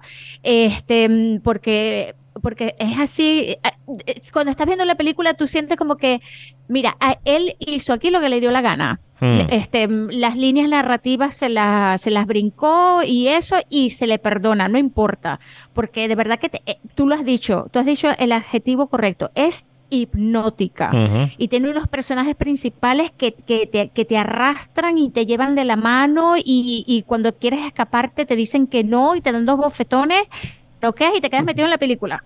Entonces, así es esta película, es el efecto que tiene. Y yo creo que puede tener cierto encanto a- a- de cara a los académicos, pero a ver, hay otras películas que son muchísimo más potentes, porque aquí potente es el nombre Park Chan-wook. Vamos a dejar que Dani, mucho. que ¿no? Dani continúe con la lista. Dani, dale. No, Park Chan-wook, que por cierto, nunca ha representado a Corea en los Oscars, ni siquiera con El Boy, ni siquiera con La Doncella, que es una película que ganó un montón de premios de la crítica, pero que en el momento de la verdad Corea no la envió y esta es su Ujú. primera vez. Y viene también de ganar el premio a Mejor Director en Cannes, que eso pues te beneficia sobre todo estos años donde la academia está muy abierta a los directores. Y como Sí. decía, tenemos de Netflix, por ejemplo, Sin Novedad en el Frente, una película muy clásica. La primera adaptación ya ganó el Oscar en 1930. Eh, de Amazon está Argentina 1985, que tiene un problema y es que es la más holly- hollywoodiense de todas las candidatas. Y generalmente en esta categoría, precisamente los votantes lo que suelen rehuir son películas más clásicas. Pero bueno, El secreto de sus ojos también tenía un poco ese sabor y ganó el premio ante un profeta y eh, La cinta blanca, que es- eran dos películas que venían muy fuertes. Bueno, pero hace ya muchos La años, austria- la academia ha cambiado desde ese momento, ¿eh? Sí, también hay que sí, decirlo. Sí, es cierto. Eh, la austríaca, la emperatriz, emperatriz rebelde, que gusta muchísimo en la prensa anglosajona, es una cosa, si no sé si están obsesionados con los Royals, pero curiosamente cuando la, la película la, la veía la gente de San Sebastián, no gustaba tanto como... Yo tampoco soy de ese equipo. a sí es, pero yo no soy de ese equipo, la verdad. No soy. o gente como, como Guy Lodge, por ejemplo, que es súper fan, el crítico de Variety, sí. uno de los mejores críticos del mundo. Eh, y Vicky Krieps, que odia los Oscar. Eh, bueno, odia el concepto de los premios, a pesar de que ella haya ganado varios reconocimientos y va a estar parte. Su interpretación va a ser una pata importante de la campaña. Close, que se acaba de ver en Sevilla, que ganó el Gran Premio de Jurado de. Bélgica. Lucas Don, que se quedó a las puertas. No, a las puertas no, no, ni siquiera pasó el corte con Girl, a pesar de que había dado mucho, mucho que hablar. Tenemos Corea del Sur con Decision to Live. Holy Spider, que Dinamarca es la reina de los Oscars en el siglo XXI. Y es una película potentísima. Dani. Es una película Sí. maravillosa. Y recordemos que además tiene eh, una narrativa muy potente porque la actriz protagonista, Zara Mir eh, Ebrahimi, tuvo que huir de Irán cuando se filtraron unos desnudos suyos y ella lleva un montón de años viviendo en Francia. Y acaba de y ganar el premio- Las narrativas son importantes en Hollywood. No, iba a Sí. decir que acaba de ganar el premio a Mejor Actriz también en el Festival de Sevilla, aquí en España. Mm. Eh, Senomer, que, eh, que es la candidata francesa, que yo creo que mm, va a seguir un poco con la sequía de Francia, el país que más veces ha Es ganado. muy no, que fría esta veces no- película, quizá, ¿no? Como muy, muy de autor. eh, recordemos que el año pasado Titán se quedó fuera, Julia Ducournau, Ujú. y de hecho eso provocó una crisis interna en el ego de los franceses y decidieron cambiar el sistema de voto em, de las eh, candidatas eh, francesas de los Oscar y echar a patadas a Fremont del comité de selección, que claramente eh, obligó a, a, mm, enviar a Titán. No tengo dudas, tampoco tengo pruebas. Bardo, que es el momento de comprobar realmente hasta dónde llega la influencia de Iñárritu, que es una Exacto, película sí. que no, ha- no ha gustado a prácticamente nadie. Y eh, lo que pasa es que Iñárritu ha estado nominado por sí. todas sus películas. No, A mí no, también. pero, pero, pero mayoritariamente Pero Somos no votamos, no votamos. no va sobre nosotros, no. No. Eh, y es que la ha estado contando. Ha estado nominada por Beautiful y por eh, Amores Perros en esta categoría, así que veremos hasta qué punto le aman. Y luego dos candidatas más con las que cierro este repaso, que son eh, Suecia, eh, Boy from Heaven, que también se vio en Cannes y se llevó el premio de mejor guion, yo no lo he visto. Yo sí, Y y, es con- menor con... respecto, por ejemplo, a Holly Spider, Sí. diría yo. Y Joyland, que es la película de Pakistán, que ha sido eh, um, noticia varias veces esta semana, porque el, bueno, un- el Ministerio de Información de, um, de las transmisiones de Pakistán dijo que no se podía estrenar esta película porque cuenta la historia de amor entre un joven de una familia um, tradicional y una mujer trans. A pesar de que ellos mismos la habían mandado a los Oscar hace un mes y medio y hace dos le habían dado el ok para estrenarse, se puso todo el mundo muy nervioso. El primer ministro dijo que lo iban a estudiar. Malala criticó la decisión y al final parece que la película Mm. se va a poder estrenar en cines pakistaníes. Y estas narrativas, de nuevo, eh, son interesantes para llamar la atención en un cine internacional cada vez más potente. Igual que tenemos 10 nominadas en mejor película, casi sería más interesante que estuvieran en mejor película internacional, que es Sí. eh, en los últimos años eh, un nivel o igual o superior a la categoría reina, entre comillas. Joyland es una película muy interesante. Yo pude verla en Seminci y la verdad es que me pareció muy interesante. No me parece una película perfecta, pero me parece una peli muy reseñable, la verdad. Em, Ya vamos a dejar este tema, pero ¿crees que Alcarrás estará en la shortlist de diciembre? En la shortlist eh, apuesto que sí. A pesar de que también hubiera apostado a que verano iba a pasar y no la pasó. Eh, pero, Esta que candidatura sí, es más son 15 sólida que verano, ¿no? Digamos. Sí, sí, sí, sí. Sí. Sí. Mm. ¿Y nominada? Es que la veo ahora un rollo 6-7. 6-7, pero con las dudas de Argentina, por ejemplo, que decía antes, que eh, es una película como muy hollywoodiense y recordemos que estabais hablando de la campaña que han hecho. Victoria Alonso, la eh, ejecutiva de Marvel, eh, entró en la película en la parte final del proceso. Ella sugirió hablar con Michael Giacchino y hacer el sonido en el rancho Skywalker, que fueron las sugerencias que, mm, que hizo ella. Y aparte la hemos visto llevando la parte más americana de la película. Tengo que deciros Eh, que no lo, no lo he reproducido porque lo dejamos para cuando pongamos la entrevista completa con Santiago Mite, pero yo le pregunté, después de lo que hemos escuchado, le pregunté por Victoria Alonso. Le dije, oye, Victoria Alonso está, está engrasando muchos goznes de puertas en Hollywood y él vino a decir que sí, pero se escapó un poco así chu, chu, chu, chu, chu, Ah. de la pregunta. Mira, cuando yo entrevisté a Santiago en septiembre, le, le- le tendí una trampa cuando ya habíamos terminado, que estuvo muy bien. Y le dije, ay Santiago, ¿qué día, qué día se anuncia eh, la representación argentina de los Oscar? Que no- el 90% de las veces te dicen, ay, no lo sé, en plan, no me importan los premios. Y dice, el 27 de septiembre. Así que Santiago lo, lo tiene en mente, lo tiene en mente. Bueno, bueno, muy bien. Pues em, si pasamos de la carrera del Oscar a la carrera del Goya, que tenemos la nuestra también aquí montada, tenemos que hablar de La Maternal, esa película de Pilar Palomero que se estrena este viernes. En el último quinótico, en el 336, el que emitimos el domingo en antena, pudimos eh, ofrecer, y podéis recuperarla, una charla con la directora, con Pilar. Eh, pero en San Sebastián charlamos también con las actrices, con unas inmensas Ángela Cervantes y Carla Quílez, madre e hija en la ficción. Esta última de 14 años solo, que se llevó la concha de plata ex en Donosti. Vamos a escuchar nada, un minuto y pico de lo que nos contaron en Donosti. Fue muy bonito y, y yo también lo he aprendido mucho de Carla. Carla tiene este arroyo y entonces también había algo de mimetizarse con, con Carla y que encontrar un poco eh, esos parecidos. También Pilar me, me- me pedía que me fijara un poco en los gestos que hacía Carla y, y- y fue, sí, no sé, al final creo que todo reside en mucho amor o sea, yo creo que hay mucho amor entre ellas. El tema es que Penélope tiene unas heridas sin cicatrizar eh, importantes y hace lo que puede, como puede, con las herramientas que tiene. Y, y creo que va aprendiendo durante la película, ¿no? Pero sí que, que tienen ese, ese leonas eh, team ataque. A ver, Eh, yo es verdad que me pensaba que era todo pues, vale, tú aquí, tal, eh, como todo muy, muy serio, muy, muy planificado todo, pero cuando llegué allí sí que es verdad que había mucha gente, pero siempre te saludaban, estaban contigo, era, era todo como una familia, ¿no? Y me sentí pues muy, muy acogida, entonces fue el rodaje pues muchísimo más fácil porque con, o sea, todo el equipo era que estaba pendiente de nosotras, o sea, fue lo que más me sorprendió, el- la conexión que tuvimos. Fui a la orilla del río. Y Hola, Carla. Soy Rubén. Bienvenida. Aquí evaluamos, ¿vale? La puntualidad, la higiene, el respeto. ¿Y el resto? ¿El resto?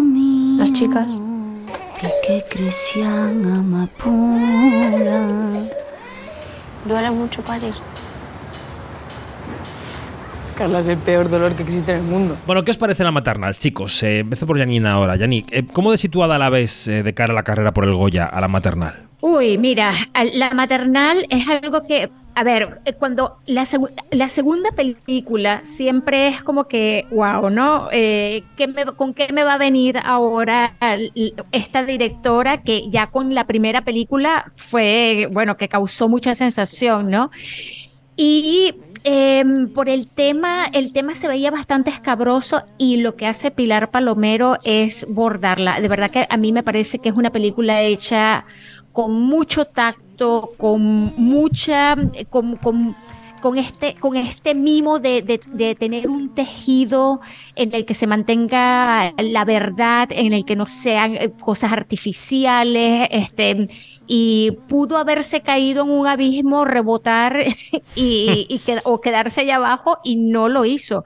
O sea, eh, la película está muy bien hecha, muy bien planteada y aquí no hay ningún ningún vestigio ni ninguna rendija como para que se estén este, poniendo dobles lecturas de, de, es proabortiva o no es proabortiva. Es, es, aquí esa discusión no va. Bueno, ella está diciendo en las entrevistas que esta es una historia sobre chiquillas de, de 14 años, 15, que se quedan embarazadas y que en su investigación, que luego trasladó a la película, estas chicas se enteran cuando están ya de 4 o 5 meses, cuando ya no se puede abortar.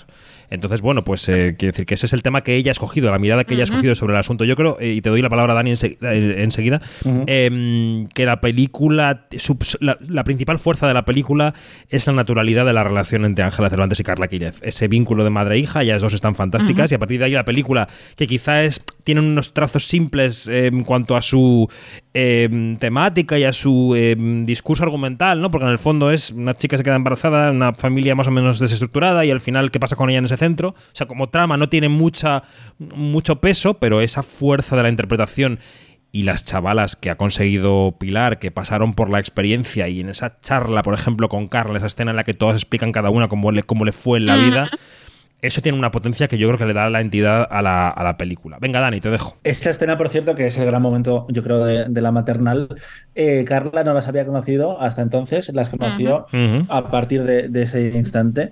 y eh, las reacciones que vemos en ella, que está fantástica y que no puede estar nominada al Goya porque no tiene 16 años, por cierto, eh, eran espontáneas y era también un poco como ella misma reaccionaba. Sobre la cuestión del aborto que decía eh, Janina, lo cierto es que yo le pregunté a Pilar eh, por el tema, pero al mismo tiempo eh, estoy de acuerdo en que no es esa película, porque si Mm. realmente, eh, si, si la Carla de la ficción aborta, literalmente no existe la maternal, es otra película Claro. completamente distinta. Y ella quería contar esta historia y a mí me parece que la cuenta muy bien. Yo te voy a decir que siendo una de las personas de, de vaso lleno, a mí las niñas no me gusta. O no me gusta particularmente, no me gusta como para que le dieran el Goya en su momento. Y de repente Era un año muy maternal- particular, era un año muy particular el Era un- era un 20, muy vacío de muchas cosas, ¿no? Podemos utilizar la palabra flojo, no pasa nada, en 2002 Flojo. está siendo estupendo. Flojo. Eh, no, pero aparte, hay, hay gente que, le gusta, que le gustaba muchísimo a las niñas. A mí se me queda como distante. Y La Maternal es una película que me emocionó mucho y creo que tiene grandes momentos Hmm. de cine. Desde el final en bici, sin concretar más, el momento estopa también, la, la escena de la que hemos hablado y en general el tono y lo bien que está Carla Aquiles, que eh, en los últimos días estamos también con las votaciones de, lo- de los feroz y todo esto, y sí que había surgido eh, voces que decían, a ver, no podemos votar a una niña. Yo voy a votar a una niña. Eso Yo voy a he votado a una niña, tengo que decir. Yo, además, mira, ayer, Sí, sí, ayer, sí. a- eh, ayer, anteayer estuvo, eh, estuvieron Carla Quílez y Pilar Palomero en, en Julia en la Onda, con Julia Otero, y la, la expresión de esa mm, joven mujer, cómo se expresa, cómo ha ordenado la película en su cabeza y en su momento vital, eh, quiero decir, es merecedora de, de una nominación. Hay niños y niños, y está Carla, y Carla Sí. merece la nominación. Mm. Estoy de acuerdo. Y por cierto que has preguntado, pero no hemos contestado. Premios, a su lugar premios. en los Goya. Mm. Creo que los Forqué han situado las cuatro que yo ya tenía en mente como favoritas, que son Alcarrás, Asbestas, Modelo y Cinco Lobitos. Y actualmente en mis apuestas, que además saqué un artículo esta semana, he puesto a la maternal de Quinta. Mm, igual se han, eh, han estrenado demasiado tarde, porque se está votando en estos momentos, Ujú. creo, en los Goya, o si no, va, va a empezar muy pronto. Y puede que haya gente que no haya visto. Pero. Y también puede ser que piensen, le hemos dado el Goya mejor película y el Goya mejor dirección Nobel con tu primer trabajo, no te debemos nada en un año tan potente. Que además no sabes cómo funciona la mente de la gente. Pero yo la, la Mm. veo como quinta, sexta. También es verdad que los votantes de los Forqué eligen películas o bien porque son muy, de la in- muy industriales, podría ser el caso de Modelo o de Asbestas en cierto sentido, y luego Alcarrás y Cinco Lobitos llevan tanto tiempo ante nosotros, son tan incontestables que yo creo que que la maternal, claro, que la- se ha quedado ahí, ¿no? En las puertas de los Forqué. Pero bueno, a ver qué pasa en los Feroz Claro, y qué pasa en los Goya. Sí, cierto. Mi- mira, por ejemplo, Rodrigo Cortés el año pasado llegó tarde y se quedó fuera de muchos premios. Luego, eh, curiosamente, a los que sí consiguió estar nominado, los ganó, aunque no estuviera nominado en mejor película. Mejor como- dirección en los como Feroz. pasó en, lo- en los, en los Feroz. Así que pueden pasar estas cosas. Pero Bueno. sí, yo voy a votar a Carla Aquiles y también a Ángela Cervantes, ¿eh? Pero, No, Ángela está fantástica, Pero fantástica. pues sí, es increíble, sí. Bueno, pues el documental que ya está en la carrera hacia el Goya porque está en la lista de los preseleccionados es Sintiéndolo Mucho, la película de Fernando León de Aranoa sobre Joaquín Sabina. Esta semana han dado una rueda de prensa al director y el cantante, junto con Leiva, que también es parte del equipo de la película, y Sabina hacía esta declaración sobre lo, lo que ya es menos de izquierda, vamos. me acordé de que de todas las revoluciones del siglo XX, todas fracasaron estrepitosamente y que la única que avanza en el siglo XXI es el feminismo y LGTBI, no sé qué. las únicas, las otras, el fracaso del comunismo ha sido feroz. La deriva de la izquierda latinoamericana me rompe el corazón justamente por haber sido tan de izquierdas. Ahora ya no lo soy tanto porque tengo ojos y oídos y cabeza para ver lo que está pasando y es muy triste lo que está pasando. Bueno, este es Sabina. También sabíamos ayer que va a prescindir de Pancho Varona para su próxima gira, y si esto fuera un programa sobre música, abundaríamos sobre esto, pero no. Todo cambia. Eh, ahora escucharemos nuestra charla con Aranoa y con Leiva en San Sebastián, que fue muy interesante. Pero antes, ¿qué os pareció este documental? Dani, Janina. Pues es un poco café para cafeteros y yo en este caso se- sería un poco de teína, ¿vale? Pero sin ser fa- fan de, de Sabina, a ver, es una persona que siempre ha estado con nosotros. Hay gente que es absolutamente fan, que la ha visto mil veces en concierto, no es mi caso, eh, pero la película me entretuvo y me gustó verle en sus momentos. Por ejemplo, eh, todo el episodio del Wizzing, que también ver cómo Fernando reacciona a esos momentos. Creo que la película eh, deriva, eh, por ejemplo, con toda la trama de José Tomás y del toreo, que hay muchísimo toreo en la película que personalmente no me interesa, aunque Mm. entiendo el, para- el paralelismo de Sabina preocupándose por otro artista cuando mm, después vamos a ver cómo es su propia vida la que corre peligro. Claro. Entiendo el, para- el paralelismo, pero en cinco minutos igual también lo entendía. No hacía falta tanto. Pero, pero creo que para la gente que le gusta Sabina Sí. va a ser genial poder pasar dos horas con él, Sí, que sí. además te las aguantan hasta el final porque los créditos vienen con la nueva canción. Eso, qued- mucho, quédense que- al que final, compuesto quédense al final. Con, con- con Leiva, así que no te vas a poder ir. eh, y, y me gusta verles conversar. Jani. Sí, bueno, yo suscribo lo que dice Dani y yo creo que para, mm, para los que alguna vez, alguna vez siguieron a Sabina, lo dejaron fuera de sus vidas, pues esto, este documental es una buena oportunidad para reencontrarse con aquel Sabina ya em, cuando le queda menos para vivir, pero todavía mucho para cantar.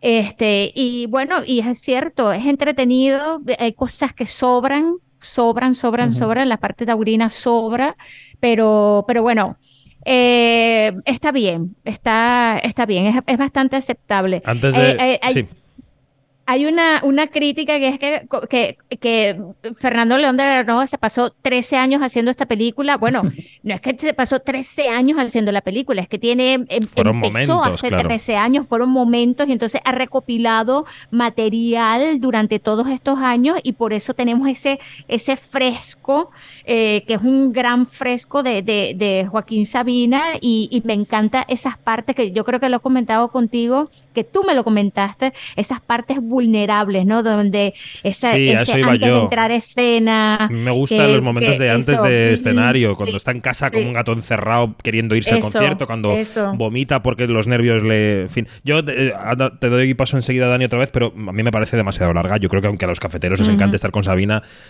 la tercera vez que Sabina repite la misma anécdota en la misma película, él mismo ya es como ya nos hemos enterado. Pero bueno, que decir que León de Aranoa sabe perfectamente cómo hacer esto, es muy consciente.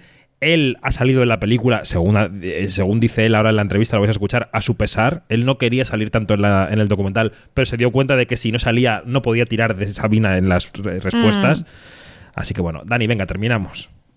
Solo quería decir que mi momento favorito del documental es cuando eh, él confiesa que ya ha aceptado que no va a escribir su mejor canción, que eh, los mejores momentos de su carrera ya han pasado y que ahora queda disfrutar de- del epílogo, pero que ya no va a escribir una de las cinco mejores canciones de, de Sabina. Y creo que ese momento vulnerable, como apuntabais antes, eh, es mi favorito. Bueno, pues este seguramente no habrá sido nuestro mejor observatorio, pero oye, no ha estado mal, no ha estado mal. Hemos estado ahí dándolo todo, sintiéndolo mucho. Ahora nos quedamos con la entrevista, pero antes, eh, Dani y Janina, gracias y hasta la próxima. Un beso. Un abrazo, Hasta la chicos. próxima. Adiós. Bueno, eso, que sintiéndolo mucho llega esta semana a los cines, escuchamos la entrevista y enseguida el resto de los estrenos. Quinótico, lo que se estrena. Hay que arrancar siempre con un buen verso. Sintiéndolo mucho complicado para una canción, buscarle rimas. Es jodido, jodido. Es que tiene rimas muy feas, Ucho. Antes tenía uno, una, se acabó el amor, le dijo la trucha al trucho y dijo Leiva, eso no.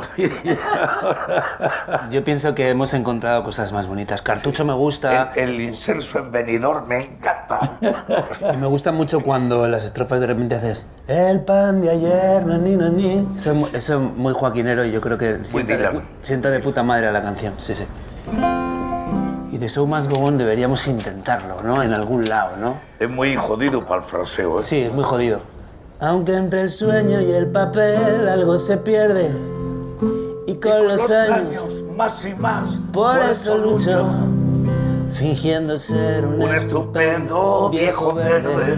Y no de viejo, sintiéndolo mucho. Es que es una cosa muy Joaquín, sintiéndolo mucho. Parece suyo, parece de Joaquín, ¿no? No, eso fue Eso fue, fue tu invento del título. Es verdad. Que yo te, te lo compré enseguida también. Tiene todo lo que soy yo, la burla de uno mismo, pero también la chulería, ¿no? Yo creo que se parece mucho a la película, ¿no?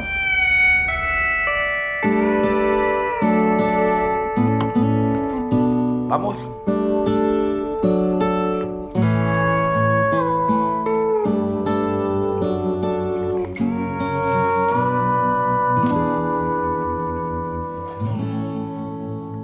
Por fin ayer llegó la hora tan temida de hacer balance de mi vida y terminar esta canción y en vez de echar sal y vinagre en las heridas, haré otra vez de tripas corazón. No me veréis en venidor con el inserso. Nadie me tiene que explicar que dos y dos no suman cuatro, que la poesía es el desván de un metaverso, donde las musas se desnudan como albatros. No tengo nada que olvidar de mi pasado, por eso espero que el olvido no se olvide de quién fui. He dado más de lo que algunos me han robado, sin olvidar a la que se olvidó de mí. Siempre he querido envejecer sin dignidad, aunque al fusil ya no le quede ni un cartucho. Si el corazón no rima con la realidad, cambio de rumbo, sintiéndolo mucho. Pues eh, estamos en conversación con el equipo creativo del documental eh, Sintiéndolo Mucho, o parte del equipo creativo. Son director Fernando León de Aranoa, ¿qué tal? ¿Cómo estás? Hola, ¿cómo estás, David? Y José Miguel Leiva, ¿cómo estás? ¿En, qué, ¿En calidad de qué te presento? Eh, Porque tú eres un poco el alma musical, eres, eres casi un desengrase, un- un- un- la maquinaria que hace rodar parte de este documental, ni idea, ¿no? Ni idea, no sé, ni, no tengo ni idea, pero, pero aquí estoy sentado. Bueno, p- principalmente por amistad y, y bueno, y por familiaridad y, y al final pues sí, me he visto implicado en este maravilloso proyecto con Fernando y, y hemos, nos hemos visto en, en algunas situaciones muy divertidas. bueno, vamos al germen del asunto, porque el documental enseña varios momentos de la vida personal y artística de Joaquín desde hace, tú me dirás, 13 años, 14 años. Sí, 2009 empezamos a grabar. ¿Cuándo se te ocurre que eso había que empezar a grabarlo y que allí habría algo que luego tomaría forma, supongo, después, ¿no? Sí, Bueno, ya, en realidad es que desde el comienzo eh, todo es al revés. En este caso se le ocurre a Joaquín. O sea, Ah, es Joaquín muy el bien. que le vamos a, a dar el... Y así es, ¿no? La iniciativa fue suya, ¿no? Fue... Hay un momento en el que de una manera muy improvisada él, se va a trabajar en las letras de un disco con Benjamín Prado en aquel momento y, y con sus músicos y a buscar ideas y... Y un jueves me dice, mm, ¿te vienes? ¿Te subes a esto con te traes una cámara o, o no? Participa como Porque tú había quieras. relación previa entre vosotros. Sí, nos conocíamos unos, hace unos años antes, ¿no? Desde, sí, hace- yo hace como unos 20 años conozco a Joaquín. Ujú. Y entonces esa primera propuesta es suya, ¿no? De, con esa facilidad de decir, te subes a este coche, nos vamos a... Y digo, sí, claro, ¿no? Es, para mí es un... Imagínate, quiero vivir eso, ¿no? Así que me voy efectivamente con una cámara, con unos micrófonos. Ese primer rodaje lo hago yo solo, ¿no? De una manera muy, muy amateur, pero muy divertida también y muy cómplice, ¿no? Porque sí me veo metido como en el corazón de algo que dices, qué, qué privilegio estar aquí, ¿no? En este coche escuchando Mm. esta discusión y, y ese fue el comienzo, ¿no? Y luego a partir de ahí fuimos, eh, sí sentí que tenía que estar en algunos momentos que, que le explican desde otros ángulos, ¿no? Como es una gira, fue el siguiente rodaje en México, me fui con ellos, de, con él con su banda de gira a México. Y, y poco a poco, ¿no? Realmente es un documental un poco, se ha ido construyendo de esa manera, casi como un río, me he dejado llevar. Al principio muy rápido sentí que, que el mejor plan posible era que no tuviera un plan.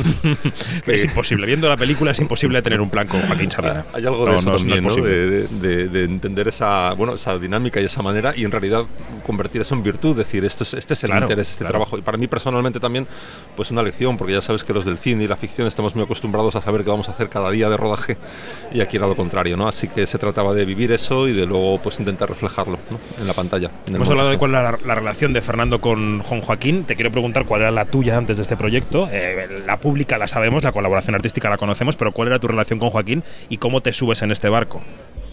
Bueno, mi relación con Joaquín pues es de mucha amistad, con el paso del tiempo de mucha familiaridad.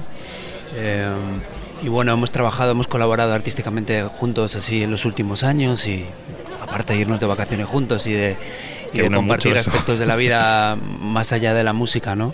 Que creo que eso finalmente es lo que más nos ha unido.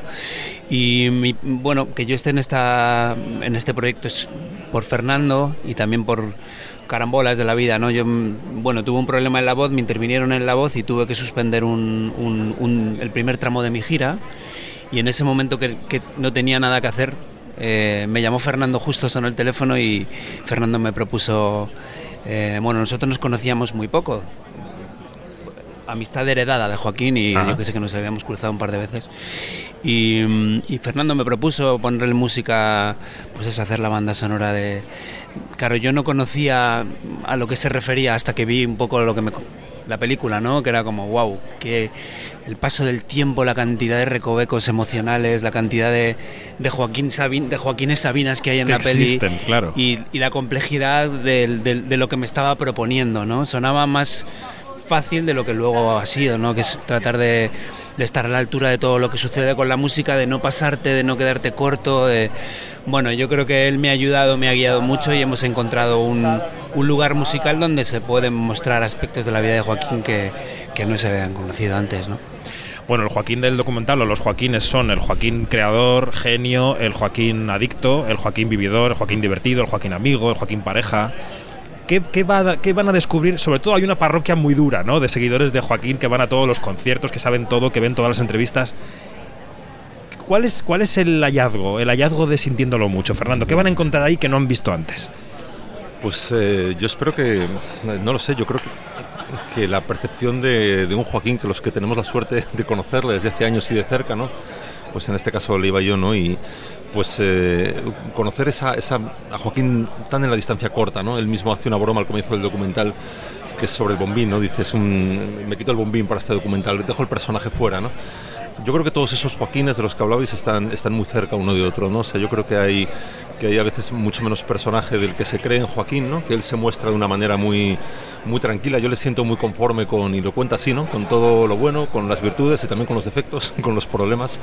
Y no tiene, no he sentido que haya nunca ningún fingimiento, ¿no? Él cuenta, él se, se acepta como es en este momento de su vida, no solo ahora, yo creo que desde mucho antes y y eso era pues se trataba de retratarlo ¿no? y para mí personalmente lo he dicho alguna vez también de compartir pues con, con el espectador eso que yo vivo como un privilegio ¿no? que es el de su cercanía el de su compañía el de su amistad y, y ese privilegio decía me gustaría que la gente tuviera acceso a esto no o sea viviera estos momentos por eso en la película hay también más allá de las conversaciones hay tantas situaciones vivas en las que pasan cosas y le ves al reaccionar ¿no? de acuerdo a momentos más o menos dramáticos más o menos y yo creo que es donde mejor ves también ¿no? cómo, cómo es alguien ¿no? cuando le ves reaccionar a algo tan, tan fuerte ¿no? como cosas que pasan en la peli Y luego la película provoca una reflexión sobre eh, todo el entorno que rodea a una estrella de la música, ¿no? No solo el entorno para crear, porque toda la, la parte de rota que tú citabas es muy interesante ver cómo se produce el proceso, el peloteo de las palabras y de las notas musicales, sino también la protección que quizá necesita una persona tan expuesta públicamente cuando va a grandes conciertos con muchísima gente, cuando los fans le esperan a la salida de un restaurante. Yo no sé si tú has visto en esta película, Leiva, reflejado parte de lo que tú vives, lo que sientes, si crees que es natural eso que los que no tenemos esa fama notamos como un poco artificioso, que es el entorno de una estrella. Sí, yo creo que no es para tanto. O sea, por supuesto mi dimensión no tiene nada que ver con la de Joaquín, ¿no? Joaquín tiene una dimensión pública enorme, no solamente aquí. Joaquín es enorme en México, en Quito, Argentina. en Argentina, en- ¿no? Entonces es verdad que, bueno, pues él tiene cierta complejidad en su día a día, ¿no? Y luego Joaquín, siento que sus canciones generan como una cercanía diferente en el público, ¿no? Es como que la gente ve a Joaquín y no se quiere hacer una foto, le quiere dar un abrazo. Y eso sucede con él, no sucede con Serrat. O, con, es- o sea, es una cosa que sucede. Entonces, ya no que tenga un séquito que preserve su, su salud física, ¿no? Pero sí, Joaquín necesita estar ahí rodeado de... Realmente a Joaquín lo que le viene bien es tener gente cerca para co- contar anécdotas.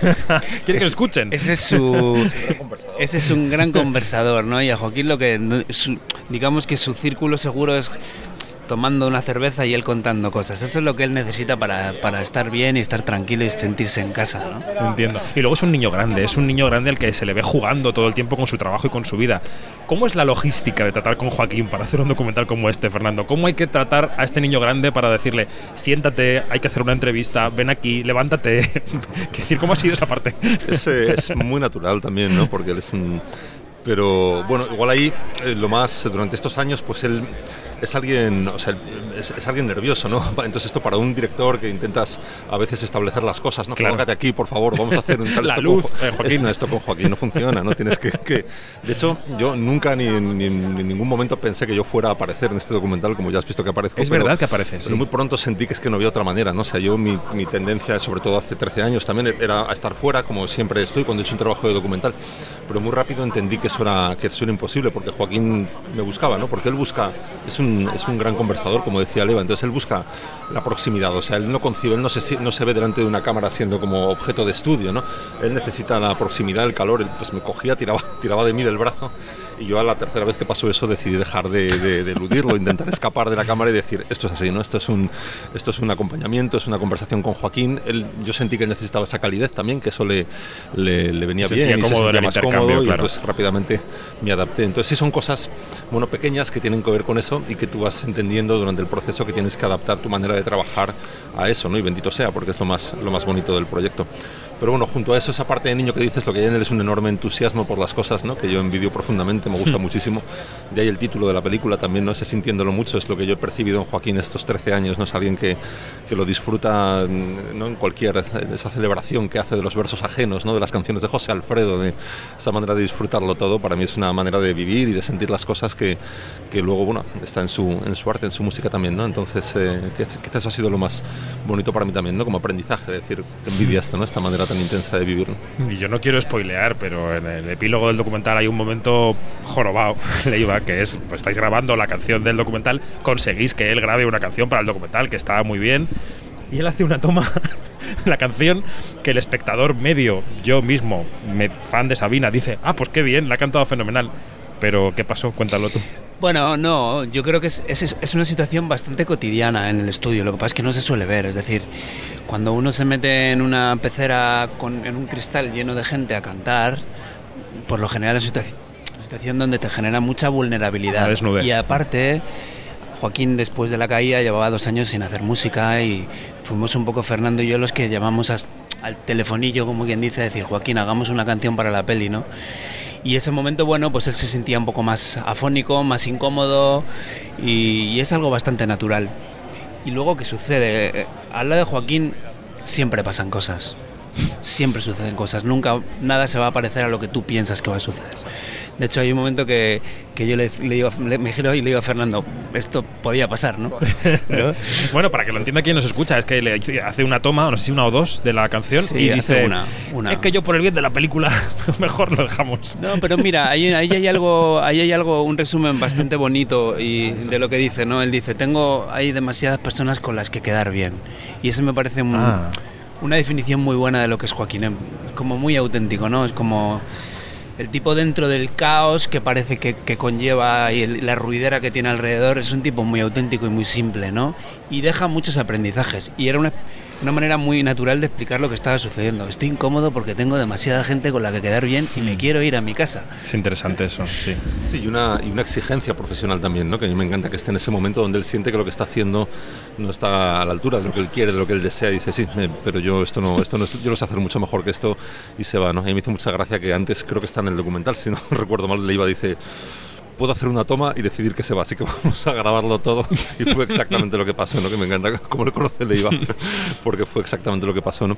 Y es verdad que para mí, lo ha explicado él muy bien, ¿no? para mí era como yo ya queríamos, o sea, estaba cerrando el documental, hicieron esta canción entre los dos, ¿no? que es un regalo y íbamos a grabarla al estudio. Yo decía, bueno, casi, casi un final al uso, ¿no? casi tópico, ¿no? donde al final todo acaba bien, graba la canción estupendamente, suena maravillosamente. Y no, ¿no? estamos ya fuera del documental, del epílogo, y cuando vamos a grabar, efectivamente, él dice, no me veo, ¿no? No me veo y me voy a ir.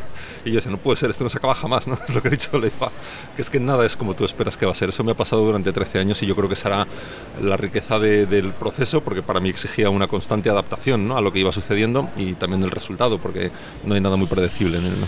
Y luego mencionaba Leiva la palabra caos, también existe en este documental, está muy presente la palabra contradicción. Hay, por ejemplo, una cierta izquierda que ama a Sabina, pero que vive en permanente pelea con que le guste Sabina, por la parte de los toros, por la parte de la tradición, por la parte de las, adicciones, por su esta cosa un poco machirula que él tiene y que, que despliega en el, en el documental. ¿Tú te- tenías la contradicción también ahí flotando en el, en el docu cuando lo ibas armando? Sí, yo creo que eso es algo que ya pasaba eh, pues, en los años 70 y 80, ¿no? cuando él iba a los, apoyaba muchos actos del PC y tal, y había como esa contradicción entre los más puristas que decían, pero cuidado que este señor tiene una vida que no entra dentro de las, muy disoluta, ¿no? que no entra dentro de las líneas del, del marxismo.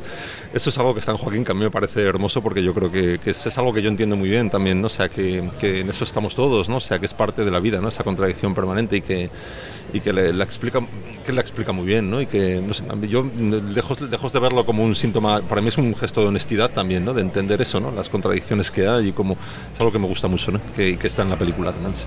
Bueno, pues una conversación agradable con el protagonista ausente, que es Joaquín Sabina, de Sintiéndolo Mucho, y con los presentes, que son Leiva y Fernando León de Aranoa. Gracias, gracias. Que vaya muy bien. Gracias. Gracias. Gracias. La mamá está de profe de literatura. Sí, voy a leer unos cuentos a unos cieguitos.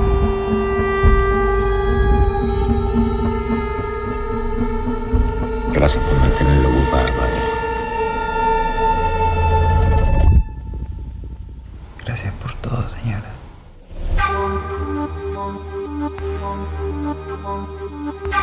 ¿Qué le parece? Le quedó igualito al libro. ¿Por qué te dispararon? ¿Tú me podrías sacar unos antibióticos del hospital? Ya lo estamos diciendo, estamos en Huelva, en el Festival de Cine Iberoamericano de Huelva, edición número 48, que comenzó con Sintiéndolo Mucho, el documental del que acabamos de hablar con León de Aranoa y con Leiva, y que va a concluir este fin de semana con 1976. Es el trailer que escuchamos, una película de la directora Manuela Martelli, que estuvo en Cannes, que ha pasado también por Gijón y que en este año en el que el cono sur mira al pasado, ¿no? Mm, Pues esta película mira a la dictadura de Pinochet. Es un film noir muy interesante que llega hoy a los cines sobre la lucha callada y sigilosa de la oposición al pinochetismo. Eh, yo lo recomiendo mucho. Iñaki Mayora, sigues por ahí, ¿no? Iñaki sigue por aquí, Iñaki sigue por aquí. Iñaki en tercera persona habla de sí mismo. Escuchándoos estaba. Pues eh, te recomiendo esta película, ¿eh? tienes que ir a ver 1976 porque es una película muy interesante y es y está muy bien pillarla en los cines porque tiene una banda sonora muy envolvente. Yo te recomiendo que vayas a verla a las salas. Me la apunto en mi larga lista de mm, Dependientes. películas que ver. Efectivamente. bueno, el cine español estrena esta semana una película navideña eh, que promete ser una opción familiar de aquí a final de año. Se llama Reyes contra Santa. Bienvenida a la ciudad de los Reyes Magos.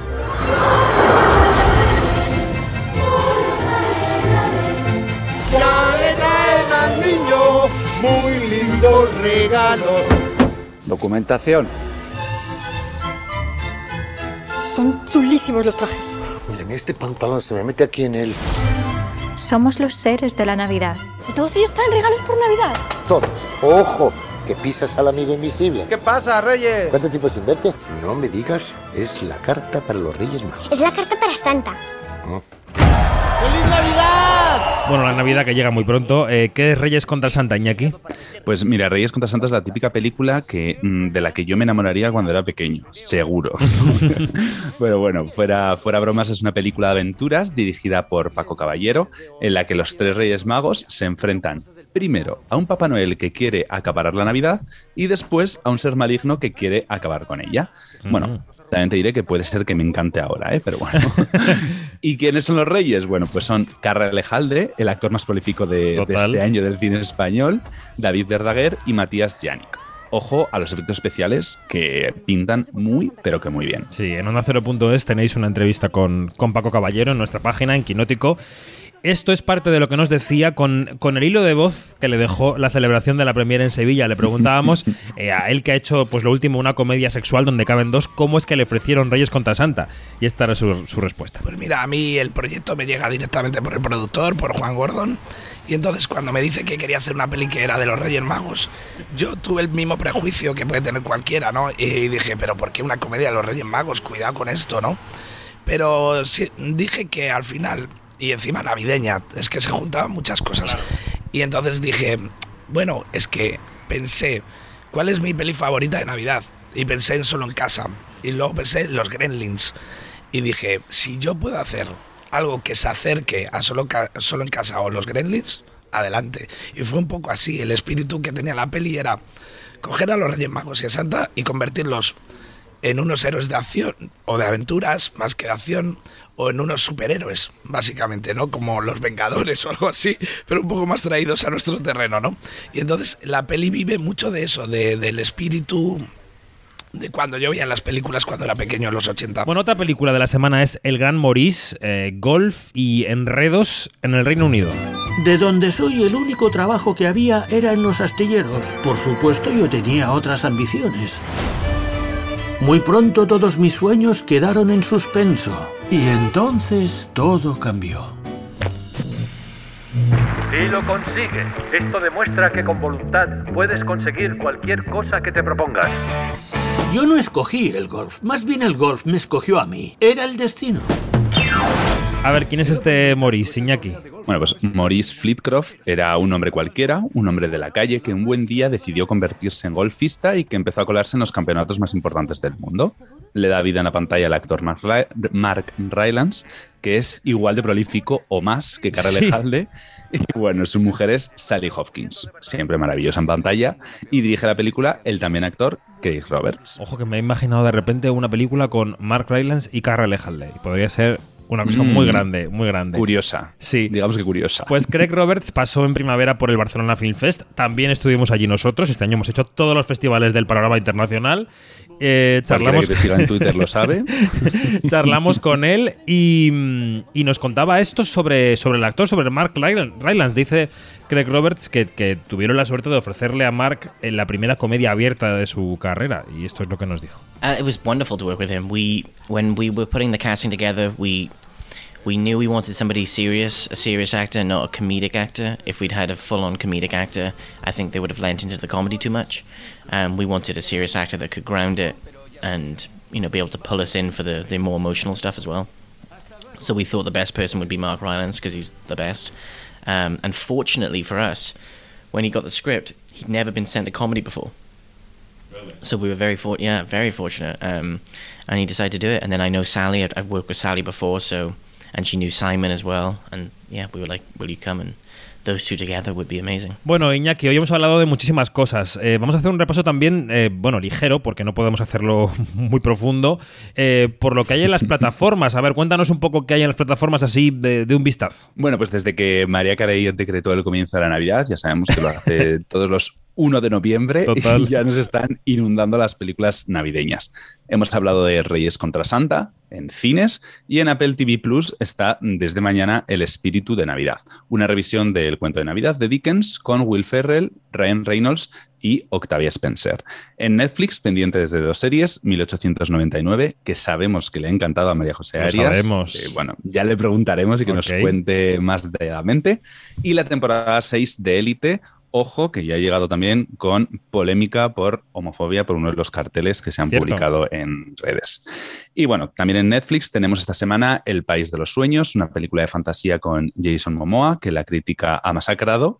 Otro actor bastante prolífico, también hay que decir. Yo no Ah, puedo decir y nada porque una- no he visto esta película, así que ya veremos si la masacramos o no. No sé. es bastante masacrar. Bueno, es broma. Ah. Bueno, y una película de domingo por la tarde, The People We Hate at the Wedding, o sea, La gente que odiamos en la boda, con Kristen Bell y Alison Janney. Esta, esta tengo muchas ganas. Esta que necesito encontrar un rato de aquí a Navidad para verla. Yo soy fan absoluto de Alison. Janney y, entonces eh, es como necesidad. La voy a ver. Exacto. No diréis eh, que somos 5 o 6. No diréis que no hay oferta. Y en los cines, el nuevo de Zhang Yimou, que se llama Cliff Walkers, y también Cristina Ricci, que llegará enseguida con la serie miércoles, pero ahora está en la cinta de terror Monstrous. Y El atracador perfecto con Josh Duhamel. Eh, hay que tener tres vidas para verlo todo. eh, pero bueno, los que sepáis leer entre líneas, en Quinótico destacamos lo que creemos que es más interesante. Y lo otro lo contamos un poco pues como de pasadilla, ¿no? Así que nada. Totalmente. Es que no se puede, no podemos llegar a todo. No podemos. Y además tenemos que son. seleccionar y filtrar. Tenemos ese papel con la gente, ¿no? Mm. Cuando hablamos de inflación, en el audiovisual no hablamos de los precios, mm, porque las entradas de cine están más o menos igual. eh, hablamos de los títulos. Mirad todo lo que hay. Iñaki, gracias. Hasta la semana que viene. Un abrazo. Muchas gracias, David. Nos vemos la semana que viene. Adiós.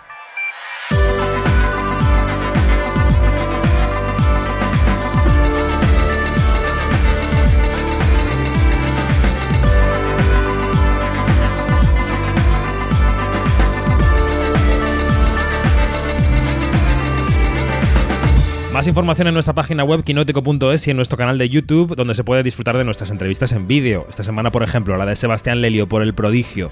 Recordad, Quinótico, primera con K y segunda con C. Seguimos cada semana en la web de Onda Cero. Y nada, aquí nos encontráis. Aquí estamos, guardando el fuerte del cine, de las series. Buena semana. Adiós.